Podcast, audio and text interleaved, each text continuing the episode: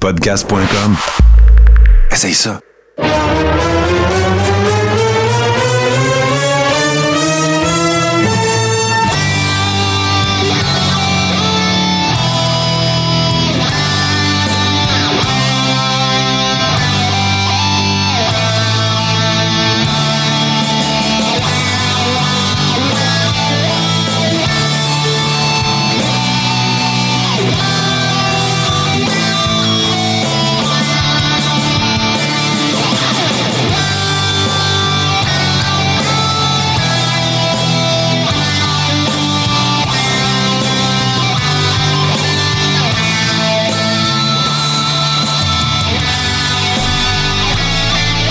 Rond, saison 5, épisode 10. Je suis en compagnie, bien sûr, de mes collègues Steve Sauvé et JC David. Comment ça va, mes chers amis?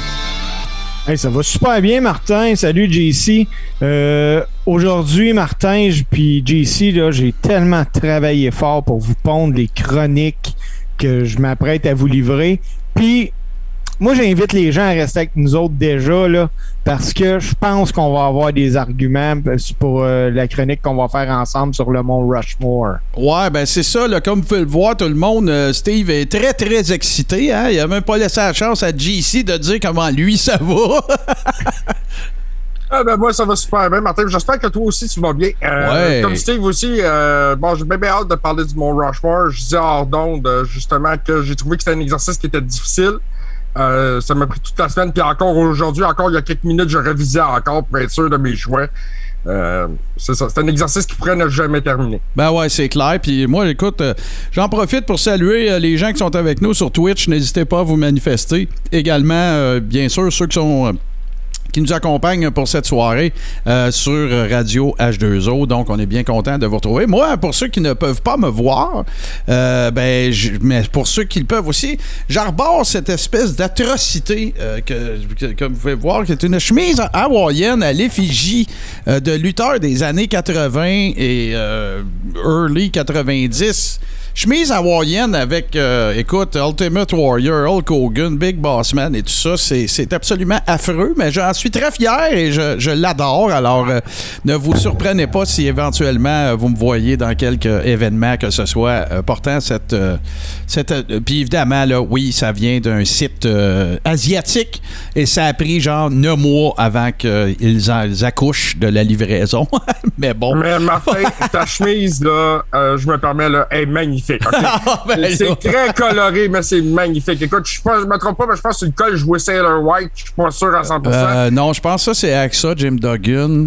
Écoute, euh, euh, j'ai. IRS un épaule, écoute, euh, Earthquake, anyway, peu importe, mais. De toute beauté. Ouais, ouais, ouais. Je suis bien content, pareil. Puis je l'attendais. Puis j'avais hâte à toutes les fois qu'il arrivait quelqu'un de Puro ou de FedEx. Je, me demandais si c'était ça.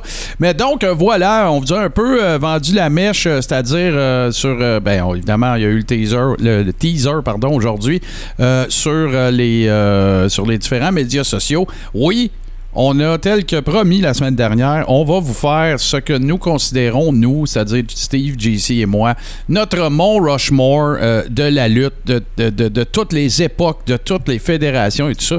Mais avant de se garrocher là-dedans, euh, on va avoir euh, une couple d'autres affaires intéressantes, dont, euh, puis là, Steve, lance-toi pas dedans tout de suite, je le sais que tu es excité, mais tu vas nous parler un petit peu de, de ce, qui, de ce qui sont les, les, les rough and tough euh, québécois. Tu sais, on parle souvent aux États-Unis, on parle de Haku, on parle de. Écoute, il y, en a- y en a tellement eu. Euh, Buzz Sawyer en est un autre. Euh, Kurt Angle, Brock Lesnar, évidemment, pour des raisons qu'on connaît.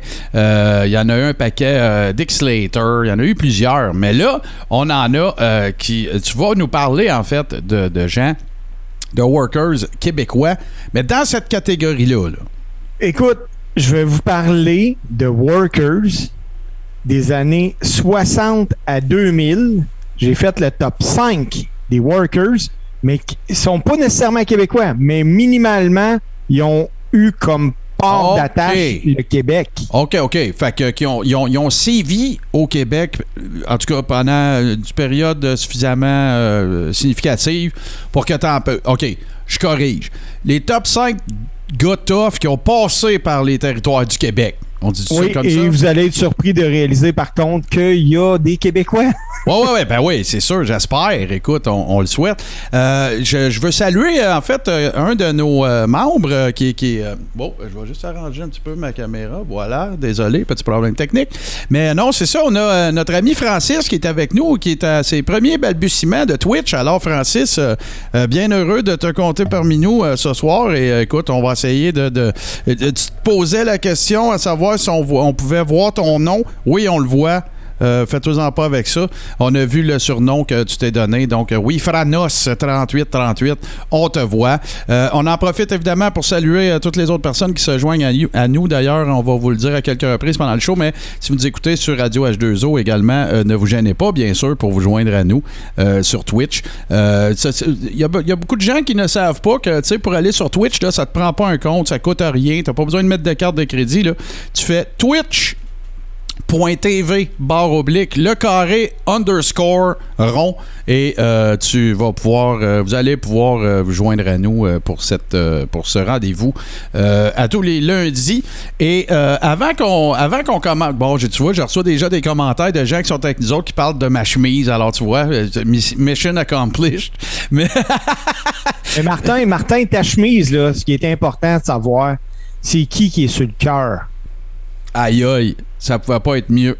C'est Roddy Piper Hey, hein? Ça pas être mieux. Bon, ben écoute, voilà. Fait que euh, avant qu'on se lance, évidemment, dans tout ce qu'on a discuté, on va avoir une chronique de, de GC aussi qui va nous parler de jeux vidéo. Euh, le, résumé de la semaine, euh, évidemment que, tu sais, on est dans une semaine post-pay-per-view. On est dans la semaine post-CM Punk. On est dans une semaine où il s'est passé bien des affaires aussi sur... on a entendu beaucoup de choses sur les dirt sheets. On a appris la retraite de Awesome Kong pour ceux qui sont encore des fans de NWA Power, dont je suis. Euh, J'ai envie de commencer par une petite nouvelle, les boys, que j'ai trouvé qui m'a vraiment fait sourire. C'est que notre ami Trevor, euh, que vous avez connu, Trevor Murdoch à la WWE, est maintenant champion de la NWA. Euh, moi, je trouve ça super sympathique parce que, bon, on parle pas d'un worker nécessairement old school, mais qui lutte comme un lutteur old school et c'est une des choses que moi j'ai toujours apprécié de lui. Un, un- pas un mentor, mais un, euh, un protégé d'ailleurs de, de Harley Race, dans- évidemment dans les derniers jours, euh, dans ces dernières années. Euh, Qu'est-ce que vous pensez de ça? Avez-vous trouvé ça cool? Parlez-moi-en un peu. Ben écoute, moi, de Trevor Murdoch, il me fait penser à un gars qui a été figé dans le temps. Ouais, exactement. Exactement. C'est le fun à voir. C'est, écoute, aussi stupide que ça va avoir de l'air comme, euh, comme phrase. Pense que le old school qui amène est rafraîchissant. Ouais, ben, gars, euh, écoute, euh, d'ailleurs, sa- salutations à Toto si jamais il écoute le show, mais tu sais, quand, quand on fait, dans la saison euh, 3 et 4, quand on faisait allusion, nous autres, à NWA Power, on capotait, là. Tu sais, des personnages comme Zicky Dice, comme, euh, écoute, moi, ça me ramenait à, la belle époque, ça me ramenait euh, justement, là, les matinées du samedi avec des personnages débonnaires et totalement exubérants et tout ça. Puis euh, moi, c'est, c'est de ça que je m'ennuie de la lutte. C'est, pas compliqué. C'est, Ben, c'est ça qui me manque le plus. C'est, c'est- fait que moi, d'en voir comme ça, ça me fait triper, j'aime ça. là. Ben oui, puis c'est tellement à l'opposé de- du produit qui est accessible euh, partout que non, moi j'ai. Non. Euh, je pense qu'ils ont fait une bonne shot. Est-ce qu'il va y avoir une longue run? Ça, je ne sais pas. Je penserais pas. Je pense qu'il est plus. plus champion de transition. Là. Ouais, ouais. Mais euh, c'était le bon gars pour faire ça. Euh, toi, JC, l'avais-tu connu un peu dans le temps de, la- de son passage à l'AI ou. euh, Oh, oui, ben oui, je me souviens de Trevor Murdoch. euh, je me trompe pas, c'était avec Garrison Cade, entre autres, qui avait été en équipe. Exactement. Euh, et- puis oui, oui, je me souviens de lui. J'aime bien son style, justement, old school. puis comme disait Steve, oui, il est un peu figé dans le temps. Puis c'était c'était un peu l'anti-lutteur aussi en même temps, Trevor Ben, il n'y a pas de shape, euh, c'est ça. Là, C'est il est tout, il est tout ce qu'il devrait pas être. Puis je trouve que c'est la plus belle reconnaissance, c'est ça justement. J'ai vu le combat avec Nick Aldis. Euh, les, les Workers ont fait un très bel job là-dessus, un combat de bonne qualité. Euh, ben, digne d'NWA Power aussi. Ben là, tu vois, moi, ça me fait me partir ma machine à conspiration du monde de la lutte.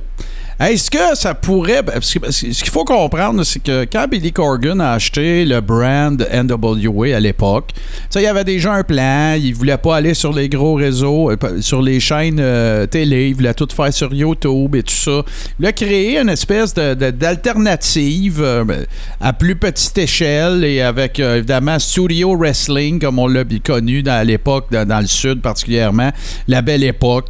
Ça, aucun doute, ils ont réussi. Bon, avec des moyens. Puis c'est pas que Billy Corgan il a de la misère à arriver, là, mais euh, avec c'était délibérément avec des moyens du bord. On a juste à penser à toutes les pubs incroyables qui ont, qui ont paru sur NWA Power. Et là, évidemment, pour ceux qui me suivent un peu partout, j'ai pris de gorgée tout à l'heure, fait que je fais des rapports pendant 20 minutes. Mais, euh, puis là, la- on sentait quelque chose d'hyper familial, d'hyper, euh, tu sais, c'est nous autres contre les autres. À un moment donné, même, ils, ont sorti Scott Steiner des boulamites. C'était pathétique, mais bon.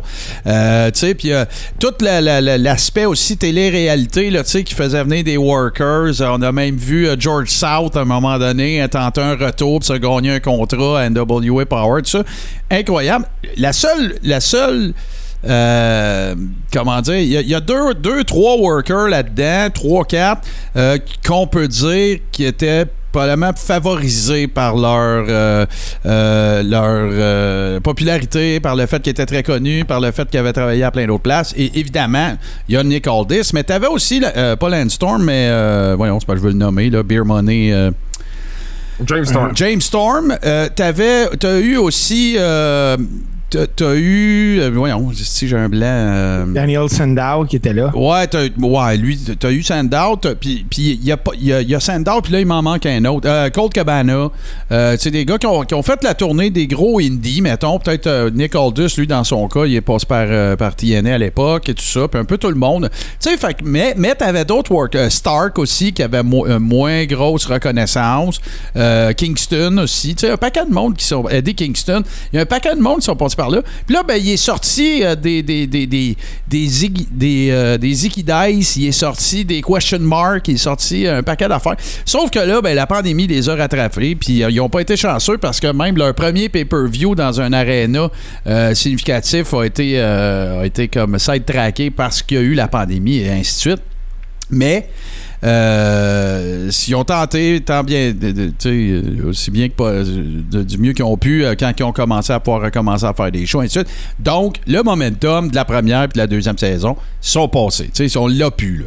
Fait que là, ce que ça a fait, ben, ça a fait que tu as du monde qui ont quitté, qui ont quitté le bateau et où, où ils se sont retrouvés où? À la AEW. Bon, c'est clair que la AEW a des plus grands moyens financiers. Tu sais, un contrat de distribution de télé, tout le kit. Fait que là, moi, ça me fait me poser la question. J'en ai parlé un petit peu euh, dans le groupe euh, des Ribbers aussi aujourd'hui. Moi, je trouve ça fichi. Est-ce que, tu sais, parce que là, Nick Aldis, il a plus 20 ans non plus. Tu sais, ses années à bumper comme un fou, puis à être un main eventer potentiel, puis à faire de la grosse pièce, c'est pas à NWA Power qui va la faire. On va se le dire tout de suite. Là.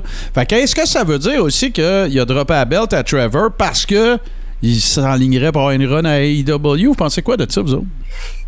Euh, moi, je pense qu'il y a de fortes possibilités parce que, comme tu le dis, euh, c'est pas à la NWA Power, même, puis j'enlève rien au produit, là, j'adore ça, mais qui va assurer son avenir financier, mettons. Tu sais, euh, il y a une différence entre bien vivre et être millionnaire.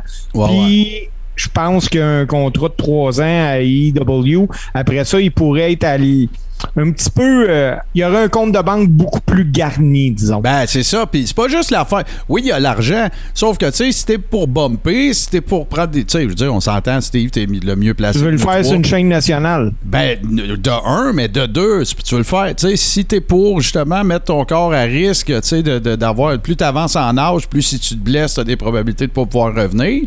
Euh, tu sais, tu veux, tu veux quand même euh, mettre un- quelques, quelques- quelques bidou euh, de côté. Mickey James a été releasé par la I. euh, tu sais, là, à un moment donné, eux autres vont vouloir euh, profiter de leur, beau, de, de- leur vieux jour. Fait que moi, en tout cas, j'ai pas pas d'infos de l'inside, j'ai rien d'autre à dire que ça ferait du sens. C'est côté logique, là, ça, ça, ferait du- ça serait du gros bon sens que Nick Aldis s'en aille à AEW. Puis là, on va se le dire, changement de sujet, mais qu'on reste sur le même thème. Ben là, la AEW, on va se le dire, là, ça le vend dans les voiles, mais pas à peu près. Avez-vous écouté la promo de, de CM Punk euh, à Dynamite? Là, écoute, c'est parti, là. Oh, oui, écoute, c'était une promo de feu, encore une fois. Euh, genre de promo qui, qui fait lever le poil, là, qui donne un petit frisson. Ouais, puis ouais. que ça, il a créé, la hype est là. Euh, en ce moment, ils, ont ce qu'il faut.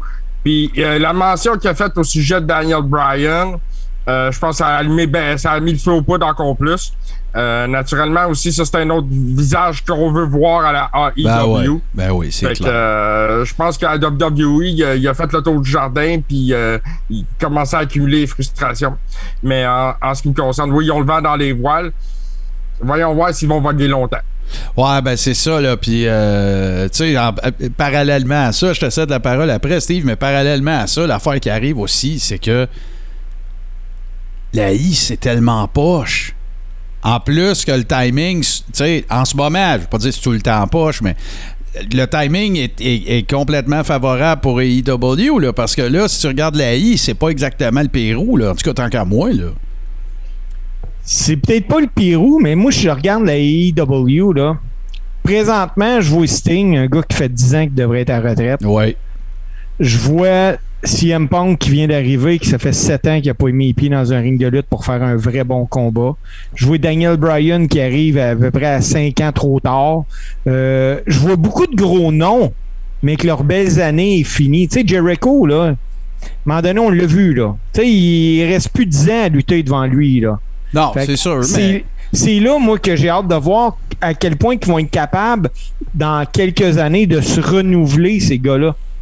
Ben, moi, m'a dit de quoi, Steve, OK? Je suis pas en désaccord avec ce que tu dis. OK? Sauf que la preuve. Bon, tu, sais, quand tu dis 5 ans trop tard, tout ça, euh, euh, au sujet de CM Punk puis de, de, de, Daniel Bryan, je suis pas d'accord avec toi. Il y a encore des bonnes années, là. Tu sais, euh, je veux dire, Undertaker a, de- semi-main eventé à 49-50 Mania, là. Je dis pas que t'as tort, mais je dis que pour moi, ton argumentaire le plus pesant, c'est pas l'âge. Moi, là, trouve-moi un gars à AI, là, peu importe son âge, qui a le pop que Jericho y a à, à EW. Trouve-moi-en un. Il n'y en a pas Fait présentement. que, fait que c'est ça. C'est tout. Ça s'arrête là. Il est-tu parfait dans le ring? Non. Euh, tu sais, il a même changé son finisher, euh, tu sais, pour, euh, pour plus avoir à bump autant qu'avant. Tout. Le gars, il est intelligent. Puis tu sais, là, Daniel Bryan, il est intelligent. CM Punk, il a, il a fait ses, ses- il a eu son, son, son lot de match hardcore puis toute la patente, là, mais c'est un worker intelligent. Tu sais, je pense pas que je, ne pense pas que la prétention de la AEW est de dire regarde, on va te donner du CM Punk, du Brian, du Sting, puis des affaires de même, puis ils vont faire des backflips, puis ils vont faire des affaires. Je pense pas que c'est ça. Ils ont compris qu'est-ce qui les rend over, c'est ça qui push. Par contre, c'est sûr que où je te rejoins, c'est que la, la, fenêtre d'opportunité pour eux autres est moins longue. Ça, c'est, garanti, là. Fait que, tu sais, si vous entendez d'avoir euh, genre des five-star matchs à la Omega, au Cada, euh, comme à Wrestle Kingdom, euh, je- là, 3-4 ans, non, vous aurez jamais ça. Mais les gars, ils vont être over. Puis, tu sais, c'est ça que tu veux, ultimement, tu sais. Si tu regardes un show de TV, ça, c'est mon opinion à moi, ça se peut que tu sois pas d'accord, mais si tu regardes un show de TV, qu'est-ce que tu veux voir? Ben, tu veux voir CM Punk qui dit à Euh, Hey, parle plus fort, je t'entends pas. Tu veux voir Jericho qui se fait chanter Judas pendant 7 minutes, puis ils savent la toute. C'est ça que je veux, moi. Je m'en crisse des backflips. Je m'en fous, je veux être en maudit après le heel, puis je veux prendre pour le face, puis je veux que le monde ait l'air dedans. Là, là, moi, je suis pas en train de dire watchez-vous la, la I, puis faites attention, puis blablabla. C'est pas ça que je dis. Ils n'auront jamais les moyens puis le following de la I. Sais, c'est comme un moment donné, tu nous parlais, tu sais, euh, puis même, euh, tu regarderas les codes d'écoute de l'arrivée de CM Punk aussi, ils ont, ils ont rien à envier à AI en plus. Fait que si tous les fronts, c'est une bonne décision.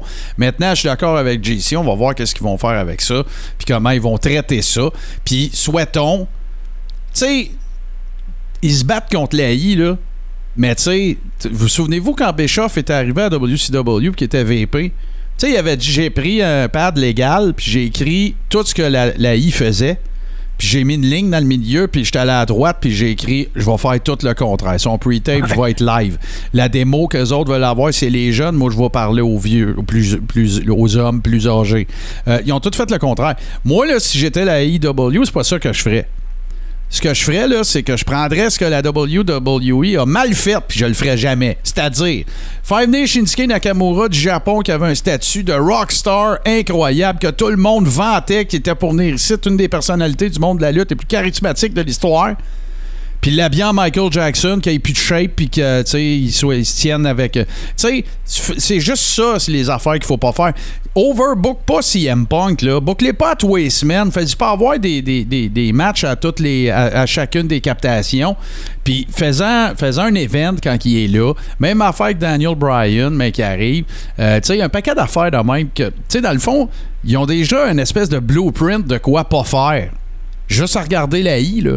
Hey, avez-vous. Je, je, je, switch de sujet parce que ça va vite, mais je veux vraiment vous entendre là-dessus parce que je sais qu'en plus, JC, c'est un gros fan. Avez-vous vu tous les changements de branding que NXT est en train de faire? Oui. Qu'est-ce que Ouais, Écoute, moi personnellement, euh, j'ai entendu euh, que ce que Vince voulait faire, c'était recommencer à créer ses propres lutteurs, puis faire venir des gars de l'indie. OK. Euh, il veut, c'est pour ça qu'il en aurait libéré beaucoup justement. Uh-huh. Je pense que le nouveau branding de NXT plus coloré, euh, je sais pas ce qu'ils veulent s'en aller avec ça. Euh, parlant de NXT, par exemple, euh, je vais vous ramener à Takeover la semaine passée. Ouais. Euh, Hey, ça se parle encore, hein? Ça se parle ben, encore, écoute, ce si vous n'avez pas vu Walter contre Ilya Dragunov, qui a eu un 5.25 étoiles de Dave Dave Meltzer, Wow, Ok. Meltzer qui a donné un 5 étoiles à un produit de la I. Wow. Oui, mais écoutez, c'est un combat que j'ai vu trois fois à venir jusqu'à date. C'est le meilleur combat qu'ils ont présenté depuis je ne sais pas trop combien de temps. Euh, avec. Écoutez, c'est de la lutte old school aujourd'hui. Il y a Dragunov, Walter, c'est ça qu'ils nous ont présenté dans un combat magnifique. C'est qui de vous deux qui avait sélectionné Walter d'un nouveau Horseman comme Big Guy? C'est moi. Ah, mais c'était tout un cadre. Vraiment, tout un cadre. Euh, ben, j'ai hâte de voir ça. Puis vous avez vu qu'il y a eu un petit peu de backlash aussi de cette décision-là de NXT. Même Samoa Joe qui a continué de dire que ça serait par les indies que la croissance euh, de, de NXT euh, passerait.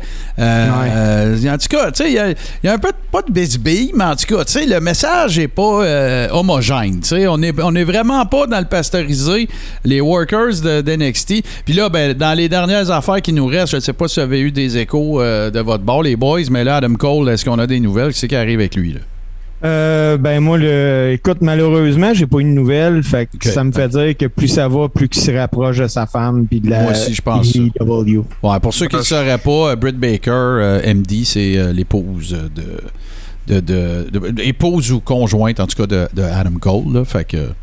Je pense que ça serait une évidence. euh, écoute, c'est- probablement un secret de polichinelle, là, cette histoire-là, qu'Adam Ben. Cole va se retrouver à AEW, là, puis que... Écoute, je sais pas si c'est vrai, là, mais il y a une rumeur qui veut que Vince ait offert un contrat de deux ans pour 2 millions à Adam Cole, puis il a refusé.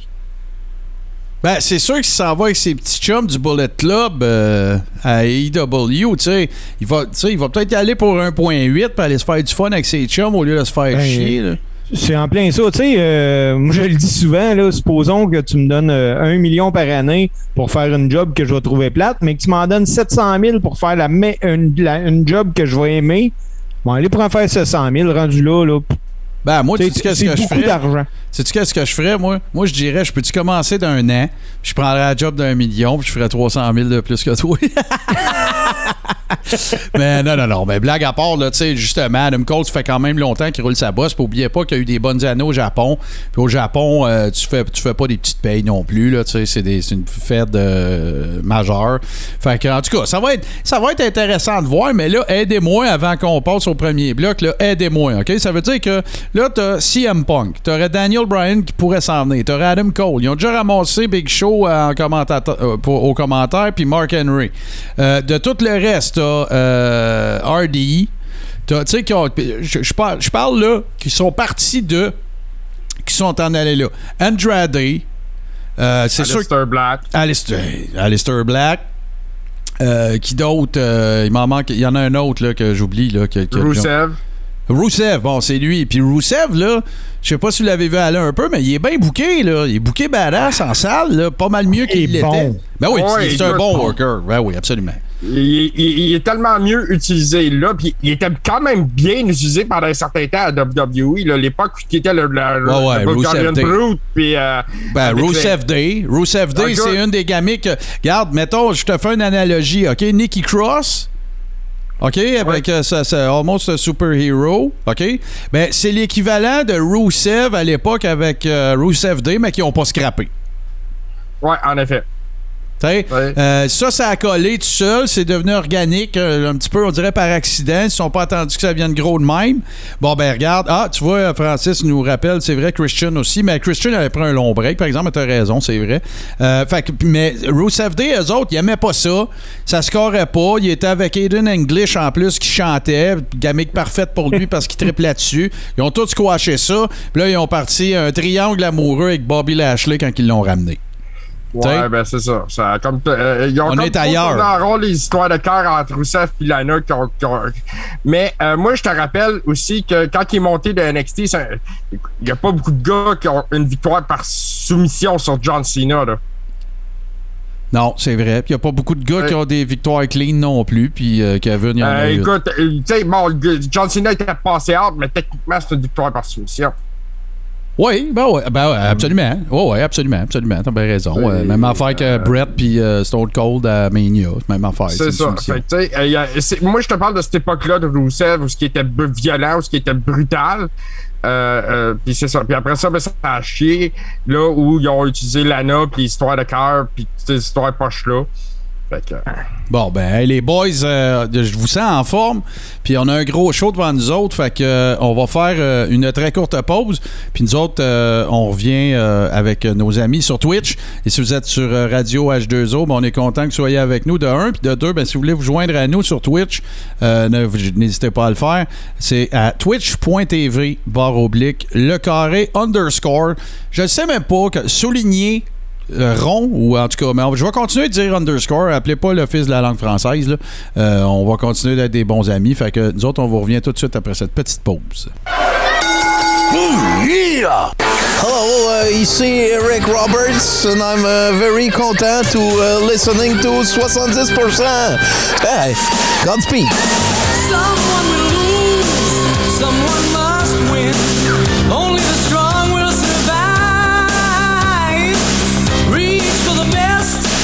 Ben oui, vous avez entendu une pub de 70%. Je vais en profiter pour faire une petite plug euh, pour mon euh, cousin, mon Godette Brother, euh, Tommy Godette. C'est tout simplement que les enregistrements de 70% ont repris donc au brouhaha, au brouhaha pardon, Rosemont. Donc, allez faire un tour sur Facebook, euh, 70%. Faites une recherche, vous allez trouver ça facilement. Et vous allez avoir tous les événements justement à chacune, à chaque semaine. Donc, ça a lieu effectivement ce soir. Mais vous pouvez tout rattraper ça. On va vous pardonner si vous allez faire un tour à un moment donné euh, sur place. Et euh, parce que vous allez pouvoir nous écouter en rediffusion. Mais aussi parce que 70%, vous pouvez l'écouter euh, sur tout bon pas de, toute bonne application de balado. Alors maintenant, chers amis, on embarque dans une grosse chronique qui, a, donné beaucoup de frissons à Steve, en tout cas quand il nous en parlait euh, dans notre groupe de co-animateurs sur Facebook. Et là, Steve, tu vas nous parler, on a fait un petit correctif, les cinq workers les plus toughs qui sont passés par le, le territoire du Québec, peu importe la fédération, peu importe quand, Puis tu nous as déjà donné un cliffhanger. Il y a des Québécois là-dedans. Steve, on t'écoute. Ben écoute, quand on dit plus tough, là, moi là, je, on va régler ça. Ouais, c'est ça. parler- Définissons ça, là. C'est quoi? On va parler des brutes. Puis quand je dis brutes, là, c'est pas des gars qui avaient de la stiff ou qui étaient stiff dans le ring, là. Non, non, non, non. Je veux parler des gars que si jamais tu cherchais un peu trop dans la vie, là, ben, ils te faisaient comprendre rapidement que c'était pas une bonne idée. Bon, puis là, est-ce que tu as fait ça dans un ordre quelconque? Euh, oui, ben oui. OK. Fait que là- rigueur exige, j'ai Bon, fait le top 5, puis on va partir de la cinquième position, puis on va y aller. bon, bon, mais- bon. Ouais, vas-y, excuse. Je pas te couper. Mais, les gars, je me suis ramassé que je n'avais juste 4. Ah, ben, Puis là, là, je- écoute, pour le cinquième, je cherchais, je cherchais, je me disais un tel, un tel, un tel. Puis j'ai appelé un de mes chums à Québec qui s'appelle Sonny Warcloud. Puis euh, j'ai demandé, j'ai écoute, j'ai tel gars, tel gars, tel gars, puis j'ai il m'en manque un cinquième, puis c'est lui qui m'a donné le cinquième.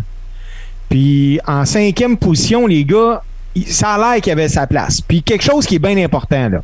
Pour vous donner une idée, Richard Charland, c'était pas un tough. C'était Ah. un, c'était un bon vivant que s'il pouvait éviter les ennuis, il le faisait. Ouais, ouais, c'est ça. C'est un worker, tu sais, parce que, parce que là. C'était un worker. Ouais, ouais, parce que pour ceux qui. euh, pour, on va juste faire un petit peu de lexicomania super rapide. Là. Je veux juste expliquer, euh, que- quand on parle de. Bon, un worker, vous savez qu'on parle d'un lutteur, parce que la lutte, c'est un work, là, pour ceux qui, euh, qui sont moins familiers avec la terminologie. Là. Mais ça, c'est la première affaire. La deuxième affaire, vous allez peut-être nous entendre des fois parler d'un lutteur ou d'un worker, de dire que c'est un shooter. Un shooter, c'est quoi? C'est quelqu'un qui a euh, des aptitudes à se battre pour vrai. Mais par shooter en tant que tel, ce qu'on entend du shoot wrestling à l'époque, c'est on est vraiment dans quelque chose qui euh, gravite autour de la lutte amateur, gréco-romaine, style libre, tout ça, ou euh, de prise de soumission en tant que tel. Oui, évidemment, souvent ça concernait des workers qui avaient un background de lutte amateur, mais il y en a qui ont appris ça carrément au carnaval. OK, là, des clés de bras, des comme euh, prenez euh, Stu Hart. Stu Hart, c'est quelqu'un qui était reconnu pour être un méga, méga, méga shooter. Oui, il avait un background de lutte amateur, mais il a aussi euh, appris ses. obtenu ses lettres de noblesse à se pogner avec du monde, point. Fait que ça a donné une espèce de mélange de lutteur amateur slash point de pression, slash clé de bras, clé de coude, clé de ci, clé de ça. Euh, fait que quand on parle de shooter, c'est de ça qu'on parle. Donc, on parle pas de la- du petit verre de, de 2 onces de boisson, là. On parle d'un gars qui est capable de faire un pretzel avec toi. C'est ça qu'on veut dire ça. par un shooter. Fait que là, Steve, euh, tu connais la tradition, alors faut que tu me laisses euh, dire number 5. Ben, en cinquième position, les boys, on parle d'un gars de 6 pieds et 2, de 310 livres, du nom de Steve Strong. Ah ouais, c'est un shooter! Ben, c'est un tough guy. Ouais, un tough, OK. Ouais, c'est un tough. Pour vous donner une idée, là, Sonny me comptait qu'il était moins rough dans le ring que dans la vie. Ah, possible, Quand possible. il est arrivé à Montréal dans les années 80 pour lutte internationale, Mhm. pour faire sa place, lui, ce qu'il avait décidé, là, c'était son trip. Il allait, les lutteurs allaient pratiquement tous au même gym. Puis quand Dino Bravo allait s'entraîner, Strong s'arrangeait pour être là. Puis il prenait plus pesant que Dino à tous les fouets. Puis là, on s'entend que Dino, c'était pas un pied de céleri, là.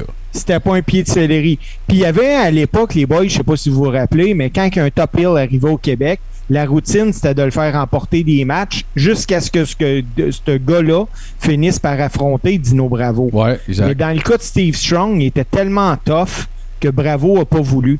C'est contre Rick Martel et Abdullah de Butcher que Strong a eu ses principales rivalités. Ah ouais, ben c'est vrai que dans mes... Je me rappelle de Ricky Martel, puis ça devait Ouais. être probablement aussi à l'époque où euh, Ricky Martel était actionnaire, parce que vers la fin de... de- il avait investi, là, on se souviendra l'épisode où je vous ai raconté tout l'épisode de Tom Zink et tout ça, là, c'était à cause de lui qui était venu à Montréal.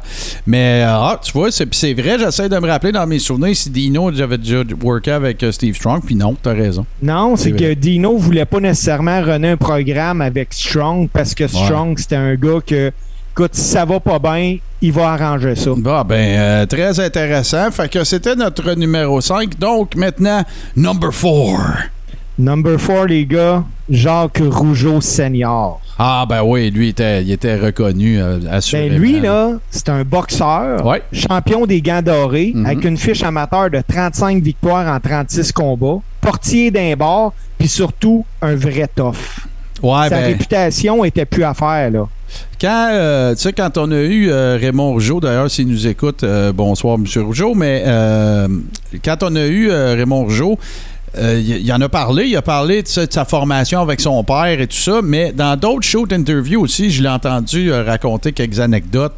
Euh, pas de taponnage avec, euh, avec Jacques Non. Rougeau Senior Ouais. parce que des deux frères Rougeau, en plus, Johnny puis lui, Johnny, c'était c'était le, le- le Golden Boy, là. C'était pas le batailleur de bord, puis il devait être capable de prendre soin de lui-même, mais tu comprends ce que je veux dire, tandis que Jacques, Oui. euh, Jacques Senior, c'était le, le stud que t'es qu'un pas. là. Ben oui, parce qu'à une certaine époque, là, le fun des batailleurs de rue, là, c'était c'était aller, aller dans un club et d'essayer le portier. Puis Jacques Rougeau senior, lui, il a pas fait exception à la règle Non, parce qu'avant d'arriver à la lutte, il était portier, mais il a jamais fini à terre, ce gars-là. Bon, tu vois, fait que. Puis je me pas, rappelle, mon prof de lutte, moi, ça avait été Len Kojak Shelley. Puis Len a lutté euh, à maintes reprises avec euh, Jacques Rougeau Senior. Puis il nous racontait que sa peau à Rougeau Senior, c'était comme du cuir. Il disait, il dit, les gars avaient beau le frapper, là, il marquait pas. Il Ah, dit, il y a une ben. peau de cuir, ce gars-là. Il devait être, euh, il devait être euh, immunisé. euh, comme, Ben comme beaucoup de workers d'ailleurs de cette génération-là. là. Tu sais, Il y en avait plein. Ben oui. Je pense à Mais des dans- euh, Ivan Koloff puis des gars de même. C'était tout des. C'était pas. Tu sais, si, si, s'il y avait de la couleur pendant un combat, là, c'était pas parce qu'il avait eu Hardway. là, C'est parce qu'il avait blédé, c'est sûr. là. C'est ça. Il Puis dans le fendait ring, pas. Jacques, dans le ring, Jacques Rougeau Senior, il était considéré comme un, un gentleman. Puis les workers aimaient ça travailler avec lui parce que Rougeau Senior, il avait compris que de raconter une histoire, c'était plus payant que de stiffer des gars pendant 10 minutes. Voilà. Ben écoute, euh, un autre excellent pic. Mais là, vu que je t'écoute, je le vois c'est que tu t'en vas, puis je le sais c'est que tu vas euh, finir par aboutir invariablement. On est rendu à number 3. Ben, le numéro 3, les gars, ça va peut-être en surprendre pas mal. J'ai placé William Alfred Robinson, connu sous le nom de lutteur de Billy Robinson. Ouais, ben lui, lui c'est, le shooter anglais. Euh, Ben- par excellence, là, c'est lui, là. C'est ça, puis Robinson, c'est ça, c'était un vrai shooter dans le Mhm. ring, puis un vrai tough à l'extérieur du ring. Pour vous donner une idée là, de comment ce type-là pouvait être tough puis fort, là, quand il a lâché de lutter, il est devenu entraîneur en combat extrême. Ouais, ouais. Puis Billy Robinson, là, tu sais, toute la. D'ailleurs, à un moment donné, on pourrait en parler de ça, mais toute la filière anglaise dans une euh, localité euh, qui s'appelle Blackpool. C'est tout. tout Steve Regal vient de là. Billy Robinson vient de là. Euh, c'est parce que je veux le nommer, là, le lutteur efféminé là, des années 70 là, qui avait des, des tresses. Là. Euh, c'est parce que je veux le dire. là, C'est n'importe quoi. Mais en tout cas, euh, Adrian Street vient de là. Euh, Il y, a- il y a beaucoup, beaucoup de, de- de- workers qui sont considérés comme stiff ou shooter ou peu importe, euh, qui, euh, qui viennent justement de ce, de ce coin-là qui s'appelle Blackpool, qui est un environnement mine de charbon. Euh, Écoute, des, des, tough- des rough and tough, là, t'en avais au pied carré en masse. Robinson, là, il a fait sa réputation de tough en 1975. Il était au Japon, puis il a affronté le légendaire Antonio Inoki. Mhm. Pour ceux qui connaissent pas Inoki, là, ce gars-là, il a fait un pretzel avec le grand Antonio dans un match de lutte. Parce que le grand Antonio avait décidé de pas vouloir vendre Inoki. Ouais. Donc, en moins de 20 secondes, le grand Antonio s'était retrouvé semi-conscient avec le visage ensanglanté dans le ring. Cette vidéo-là, il est disponible sur Ouais, YouTube. ouais, absolument. mettre justement dans le Rib Room tantôt. Euh, plusieurs années après son combat face à Robinson, Antonio Inoki, dans une entrevue, il a expliqué que le lutteur le plus tough qu'il avait eu dans sa vie, c'était Robinson. Mhm. Puis il le remerciait. Parce que si Robinson avait voulu emmener ce combat-là encore plus élevé, il aurait pu le faire, mais par respect pour Inoki, il l'a pas fait. Il y a euh, Antonio Inoki, euh, j'en ai déjà parlé un petit peu, parce qu'à un moment donné, j'avais fait une série de, quand j'étais tout seul dans le Coréron, j'avais fait une série où on parlait vraiment All Japan, New Japan et tout ça. Euh, Antonio Inoki, pour ceux qui n'auraient pas entendu ces épisodes-là, mais qui sont encore disponibles sur radioh2o.ca, euh, c'est lui, puis dans le fond, c'est lui, puis Giant Baba, en fait, qui étaient les deux grands promoteurs japonais. Il y a eu des époques où c'était la guerre entre les deux, il y a eu des époques où ils ont collaboré. et ainsi de suite. Puis, euh, si vous avez regardé Dark Side of the Ring aussi, là, le fameux, euh, la fameuse, euh, le fameux gigantesque gala de lutte en deux soirs qu'il y avait eu en Corée du Nord, Antonio Inoki faisait partie justement des, des organisateurs de tout ça. Et pour conclure sur ce petit chapitre-là, bien évidemment, il y a eu euh, ce qu'on attribue encore comme étant euh, un des événements qui a été l'ancêtre du UFC, c'est Mohamed Ali contre Antonio Inoki, justement, au Japon. Euh, il y a beaucoup de. Il y a beaucoup de, de- comment dire, de. Ça, a généré beaucoup d'idées à bien du monde, des promoteurs, tout ça, de euh, mettre en place des, euh, des circonstances qui permettaient à différents styles de s'affronter. Tu, sais, tu peux pas avoir plus clash que ça.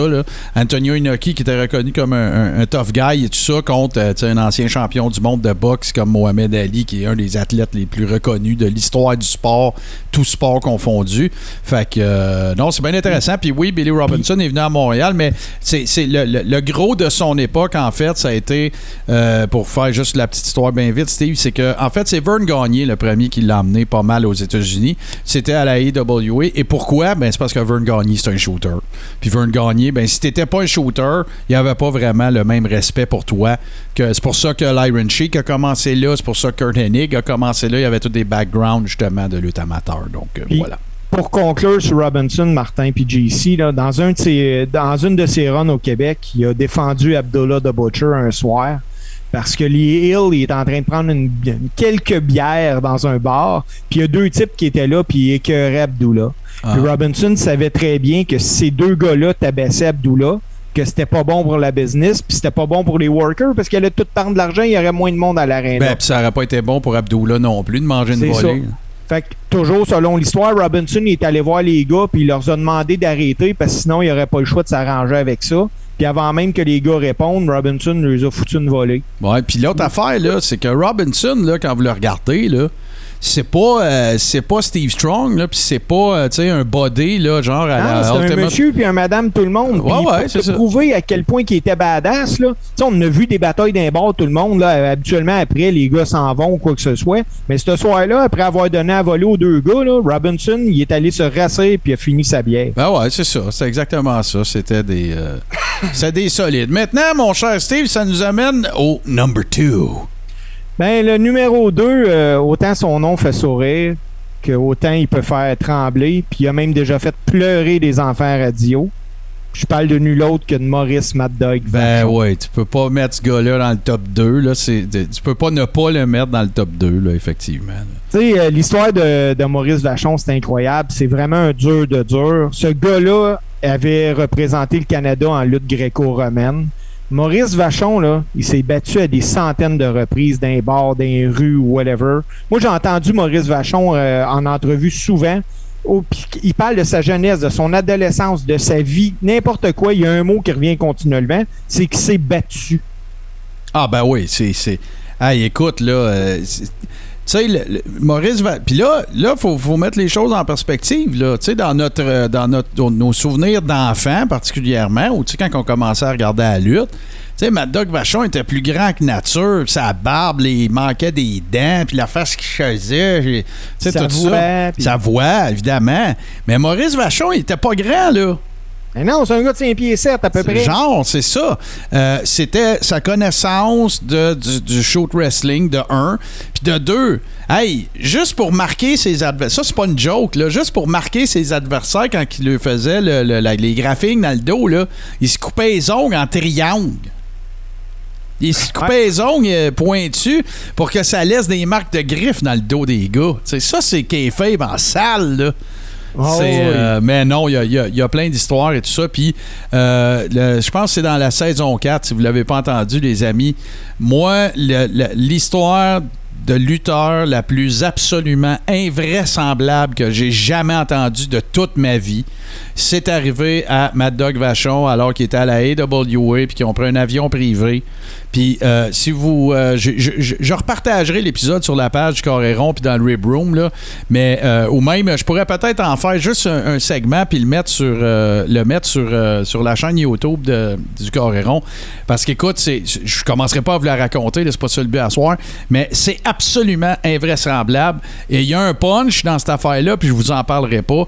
Allez faire un tour. Puis d'ailleurs, Steve, si tu me permets, ça va être le moment que je vais faire la grosse plug justeuse euh, du YouTube euh, du Coréron, comme vous pouvez le voir ici. En fait, allez sur YouTube, cherchez euh, tout simplement le Coréron. Il y a deux pages. celle sur laquelle on vous invite, c'est celle-ci, donc avec le nouveau, le nouveau logo. De toute façon, si vous allez sur l'autre, ce sont les mêmes vidéos qui sont là. Donc, au moment où j'ai pris cette capture d'écran-là, c'était les gamiques de marde qui sont là, dont la première, évidemment, comment n'aurions-nous pas pu commencer avec le Shockmaster. Alors euh, voilà, si vous voulez aller faire un petit tour et nous encourager, ben oui, il n'y a pas beaucoup d'abonnés présentement. J'ai pas fait beaucoup de promos non plus parce que je veux pas envoyer le monde sur une page qui a quatre clips, mais je travaille là-dessus. Là, j'ai pris des petits congés de d'autres affaires que je fais. Fait ça va me permettre euh, justement de travailler là-dessus. Fait que YouTube, allez faire une recherche, le corps est rond, vous allez trouver ça euh, assez facilement. Puis oui, définitivement. Puis Mad Dog aussi, là, ça, ça a été Dorman à côté, là, en plus, hein, quand il vivait à Montréal, avant qu'il s'exile puis qu'il aille travailler ailleurs. Un autre bel exemple de quelqu'un qui était plus connu à l'extérieur que chez lui. Ben, peut-être pas autant, là.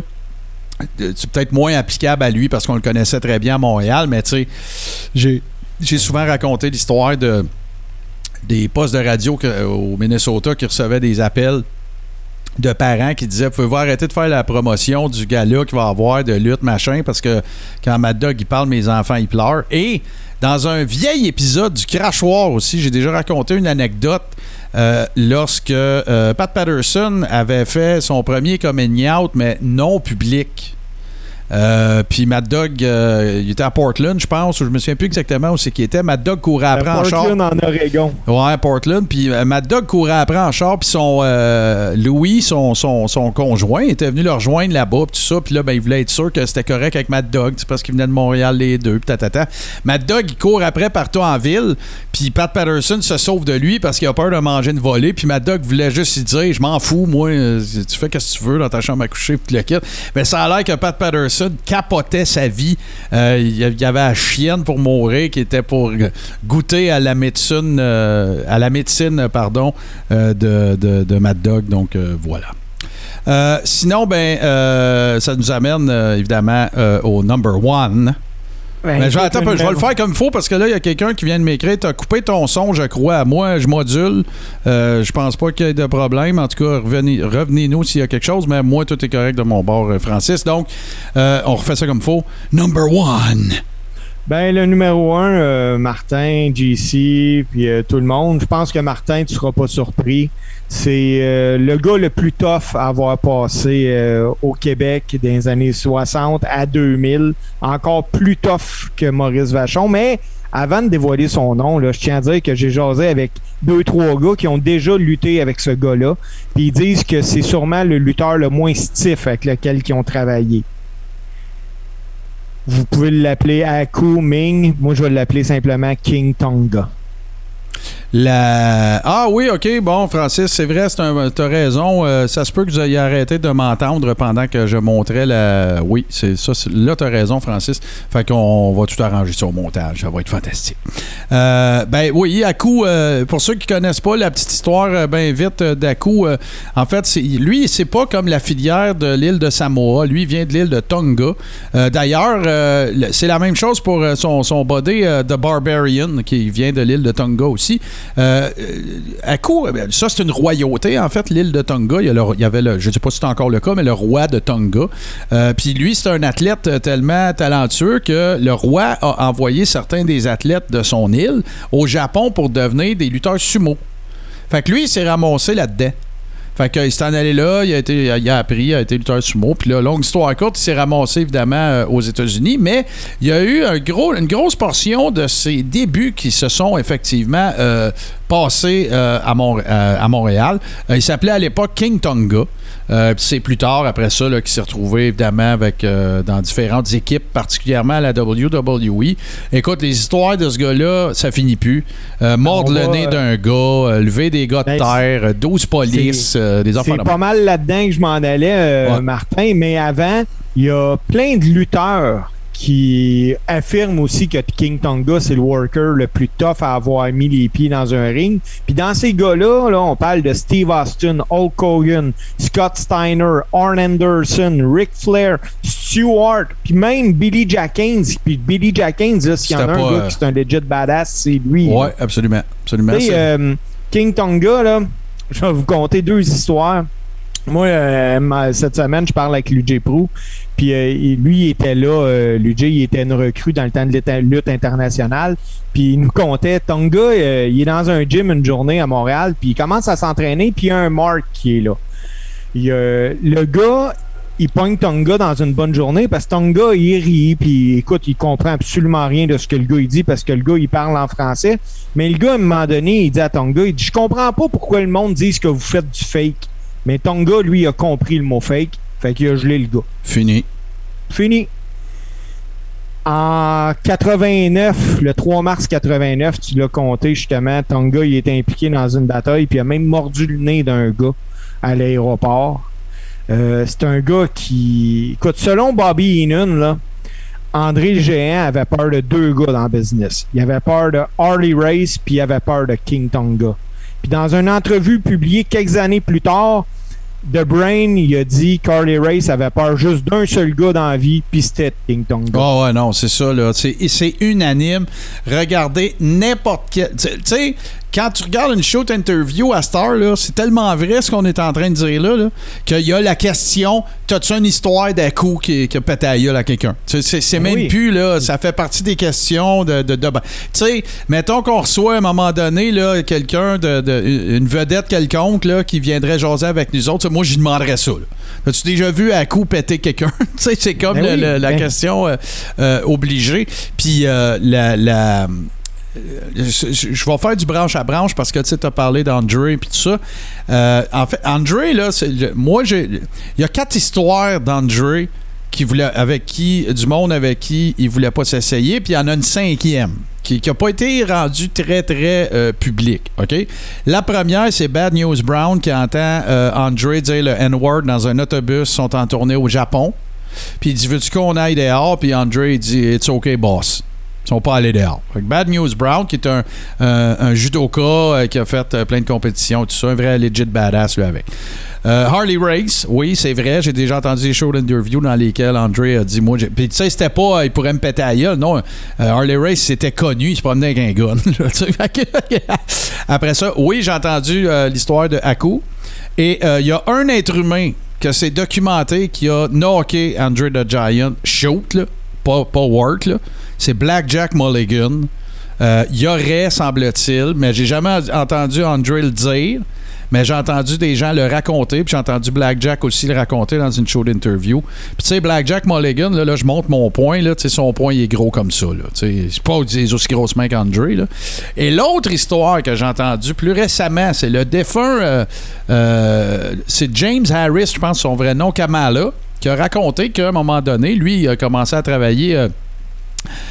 euh, il a commencé à travailler dans les territoires du Sud. euh, C'était à Memphis. C'est Jerry Lawler qui a donné sa gamique de Kamala, puis les demi-lunes, puis les étoiles jaunes, puis toutes ces affaires-là. Mais euh, il s'appelait Sugar Bear Harris avant ça. Et après ça, il a, a- à un moment donné, il trouvait.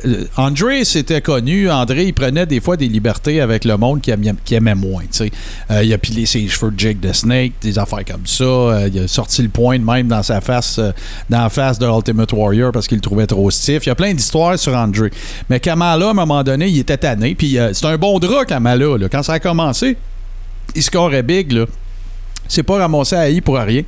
Mais à un moment donné, Kamala est allé dans le locker, puis a sorti un gun la face d'André, puis il a dit Ça finit à soir. Ton niaisage, c'est fini. J'ai enduré, puis ça, puis tout. Ça a l'air qu'après ça, c'était des grands chats, sais, puis tout. Mais euh, non, définitivement. Puis euh, Kamala a jamais été reconnu pour être euh, un worker, euh, shooter ou peu importe. Là. C'est juste que là, c'était un homme écœuré. Mais non, à coup, il y a, il y a- écoute, puis il y en a plein. Toutes les fois que j'écoute des shows d'interview pour la première fois de quelqu'un que tu sais, je n'ai pas écouté avant, ils ont des histoires d'à coup, puis c'est pas toujours la même. Il y a la fameuse Ben, histoire. Pour conclure là, Ouais. sur Aku, King Tongo, quoi que ce soit, Shane Douglas, dans un shoot interview, lui a déclaré qu'il valait mieux combattre l'armée américaine Ouais. que King Kong. ouais, c'est ça. T'es mieux. Ben, tu sais, la fameuse histoire du bouffage de nez, je pense que c'est à Saint-Louis ou quelque chose de même. Ils sont d'un bord d'aéroport. À Baltimore. Baltimore, bon, parfait. Puis ils sont d'un bord euh, d'aéroport. Puis là, c'est une couple de gars qui boivent, puis patati patata. Puis là, ils commencent à lâcher des cages genre fake, puis machin, tout le kit. Ben, lui, il est juste arrivé, il a pogné le gars par le collet, il a approché la face de la sienne. Il a, tu sais, littéralement mangé le nez, là, genre, puis il l'a craché, là. C'est fini. Bye. Puis là, on est à une époque aussi où est-ce que, tu sais, aujourd'hui, là, la, la, la, la- comment je dirais ça, là, on vit à une autre époque. Il y a pas d'autre façon de le dire. Mais tu sais, dans ce temps-là, euh, tu sais, il y a- une histoire, euh, justement, à un moment donné, là, de Axa Jim Duggan qui se ramasse dans un bar. Il y a un gars qui pitch un, petit cube de glace à quelqu'un, puis la marde pogne, puis tout. Tu sais, la police arrivait là, il voulait juste arrêter le trouble. Il laissait les workers s'en aller, tout le kit. Puis à coup, c'est probablement la même affaire qui est arrivée, mais euh, Kevin Sullivan aussi raconte une aventure de même avec Akou, là, que Akou, il a gelé deux polices. Ils sont partis à course, ils ont rembarqué dans le char, ils sont allés ces petits chemins, ils ont rentré dans un chemin de rang, genre, ils ont vu tous les chars de police passer. Puis là, ils sont en allés sur l'autre sens, puis ils sont jamais retournés dans cette ville-là. tu sais. Fait que, mettons, il y avait la mèche courte, mais de, tout- de l'avis de tout le monde que j'ai entendu parler d'Akou, par exemple, à part de ça, tu sais, c'est la, la bonté incarnée, là. Mais là, Ah ben oui. Là, regardez, là, je comprends qu'on est en train de dire que la bonté incarnée à propos d'un gars qui a mangé le nez d'un autre puis qui l'a recraché, là, je, je suis très conscient de ça. Ouais, mais il l'a craché. Ah ouais, il a redonné. Il a ouais, ouais, non, c'est ça. Fait que, euh, ben écoute, euh, merci mon cher euh, Steve, très instructif, très intéressant toujours, et c'est toujours plaisant de se relater des histoires de, de, de badass comme ça. Puis là, ben, on va, justement, on va retourner aussi dans le passé, après cette courte pause, avec notre cher ami JC qui nous a préparé une petite chronique jeux vidéo qui, on s'approche tranquillement là, de, de l'époque d'aujourd'hui, puis d'EA Sports, puis ainsi de suite, là. Fait que, ben là, tu vas nous parler. C'est quoi l'époque? On va teaser un peu, là, pour que le monde reste avec nous Euh, autres, JC. on s'en va dans la génération de PlayStation 3, Xbox 360. Donc, c'est la, la génération juste avant celle qu'on est en ce moment, euh, si on veut. Donc, euh, on est proche de l'ép- de l'époque actuelle. Euh, on a, j'ai, j'ai fait, j'ai travaillé fort pour essayer de trouver cinq jeux Parfait. euh, de promotion différentes. Bon, ben écoute, on fait une très courte pause, puis on vous revient tout de suite avec la chronique à JC. This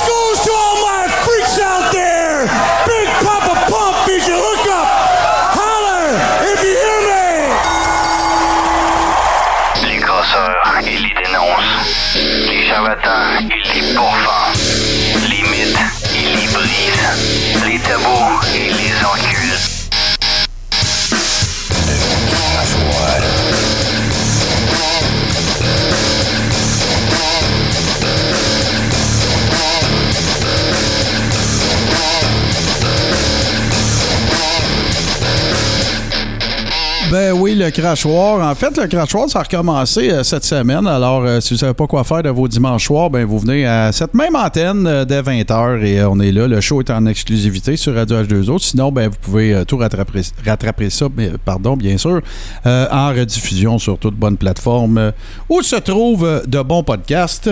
Et là, ben mon JC, tu vas nous parler justement de, ce que tu nous as cliffhangerisé un petit peu avant la pause. Puis là, ben, on va se rapprocher aussi. Là, on est loin là, des. euh, euh, on est loin du 8 bits puis de- des musiques euh, un peu weird. Alors, là. on, on commence à être dans ce, euh, que ça ressemble plus aujourd'hui au niveau de, des plateformes de jeux.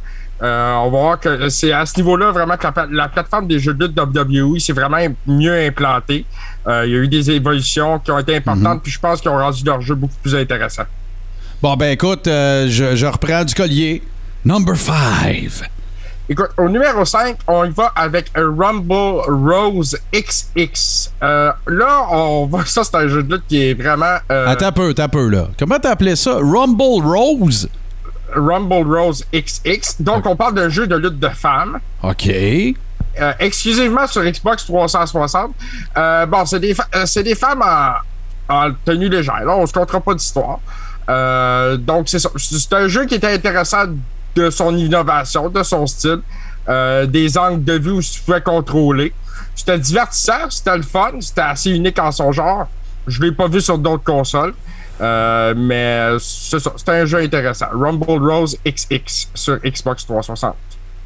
Très intéressant. Puis là, ben écoute, euh, tu vas nous le dire, là. Tu sais bien que je t'ai t'ai posé cette question-là. C'était-tu parce que les filles étaient en petite tenue, mon tabaslac? Ben écoute, euh, oui, mais non, en même temps. Je. Non, oui, mais non. oui, mais non, tu sais. euh, c'est une époque où que, euh, les jeux de lutte, ben, WWE a vraiment le monopole sur tout à ce moment-là, puis je cherche des jeux de lutte différents. ouais, ben oui. Euh, ça, c'était différent. C'était très arcadique, très euh, intéressant à ce niveau-là. Euh, donc, euh, moi, j'ai trouvé ça le fun comme jeu. Je te dis pas que c'est c'est un jeu qui va marquer l'histoire dans le domaine des jeux de lutte. Mais euh, si on va au-delà des, des, des lutteuses tenue qui sont des lutteuses qui n'existent pas. Euh, Ouais, ok, ouais, pas, là, t'as pas. T'es dans le jeu fantasy, là, t'as pas de référence à- aux workers actuels ou de l'époque. Non, non, là. non, c'est ça. C'est très arcadique, comme je te disais. Euh, Il y a beaucoup de, de prises qui sont surréalistes, ces choses-là. Euh, Puis là, JC, là, faut que tu fasses attention. Excuse-moi, là, je t'ai interrompu, mais c'est parce que CC Suburban, il était avec nous autres. Puis là, là, pour ceux qui ne savent pas, CC Suburban, c'est notre euh, Master Merchandiser Over Producer. Et euh, là, il faut toujours que tu sois conscient. Steve aussi, d'ailleurs, que toute chose que vous dites peut aboutir en T-shirt. OK? Alors là, fait que si tu vas Ah, voir ben, des oui, commentaires. Oh ouais, pour ceux qui sont pas avec nous autres, qui sont sur H2O, euh, Denis a écrit Boobs? Oui, mais non. C'est un T-shirt, ça. Alors voilà. Alors, euh, il il est possible euh, que euh, on fasse fi du patriarcat et qu'il y ait un T-shirt là-dessus, mon cher JC. Ce qui nous amène maintenant au number 4. Euh, au numéro, numéro 4, écoute, le jeu de TNA Impact, euh, édité par la Midway, qui est sorti en 2008. OK. Euh, donc, c'est un jeu qui, qui retrouve naturellement Sting, Kurt Angle, Samoa Joe, Booker T, AJ Styles.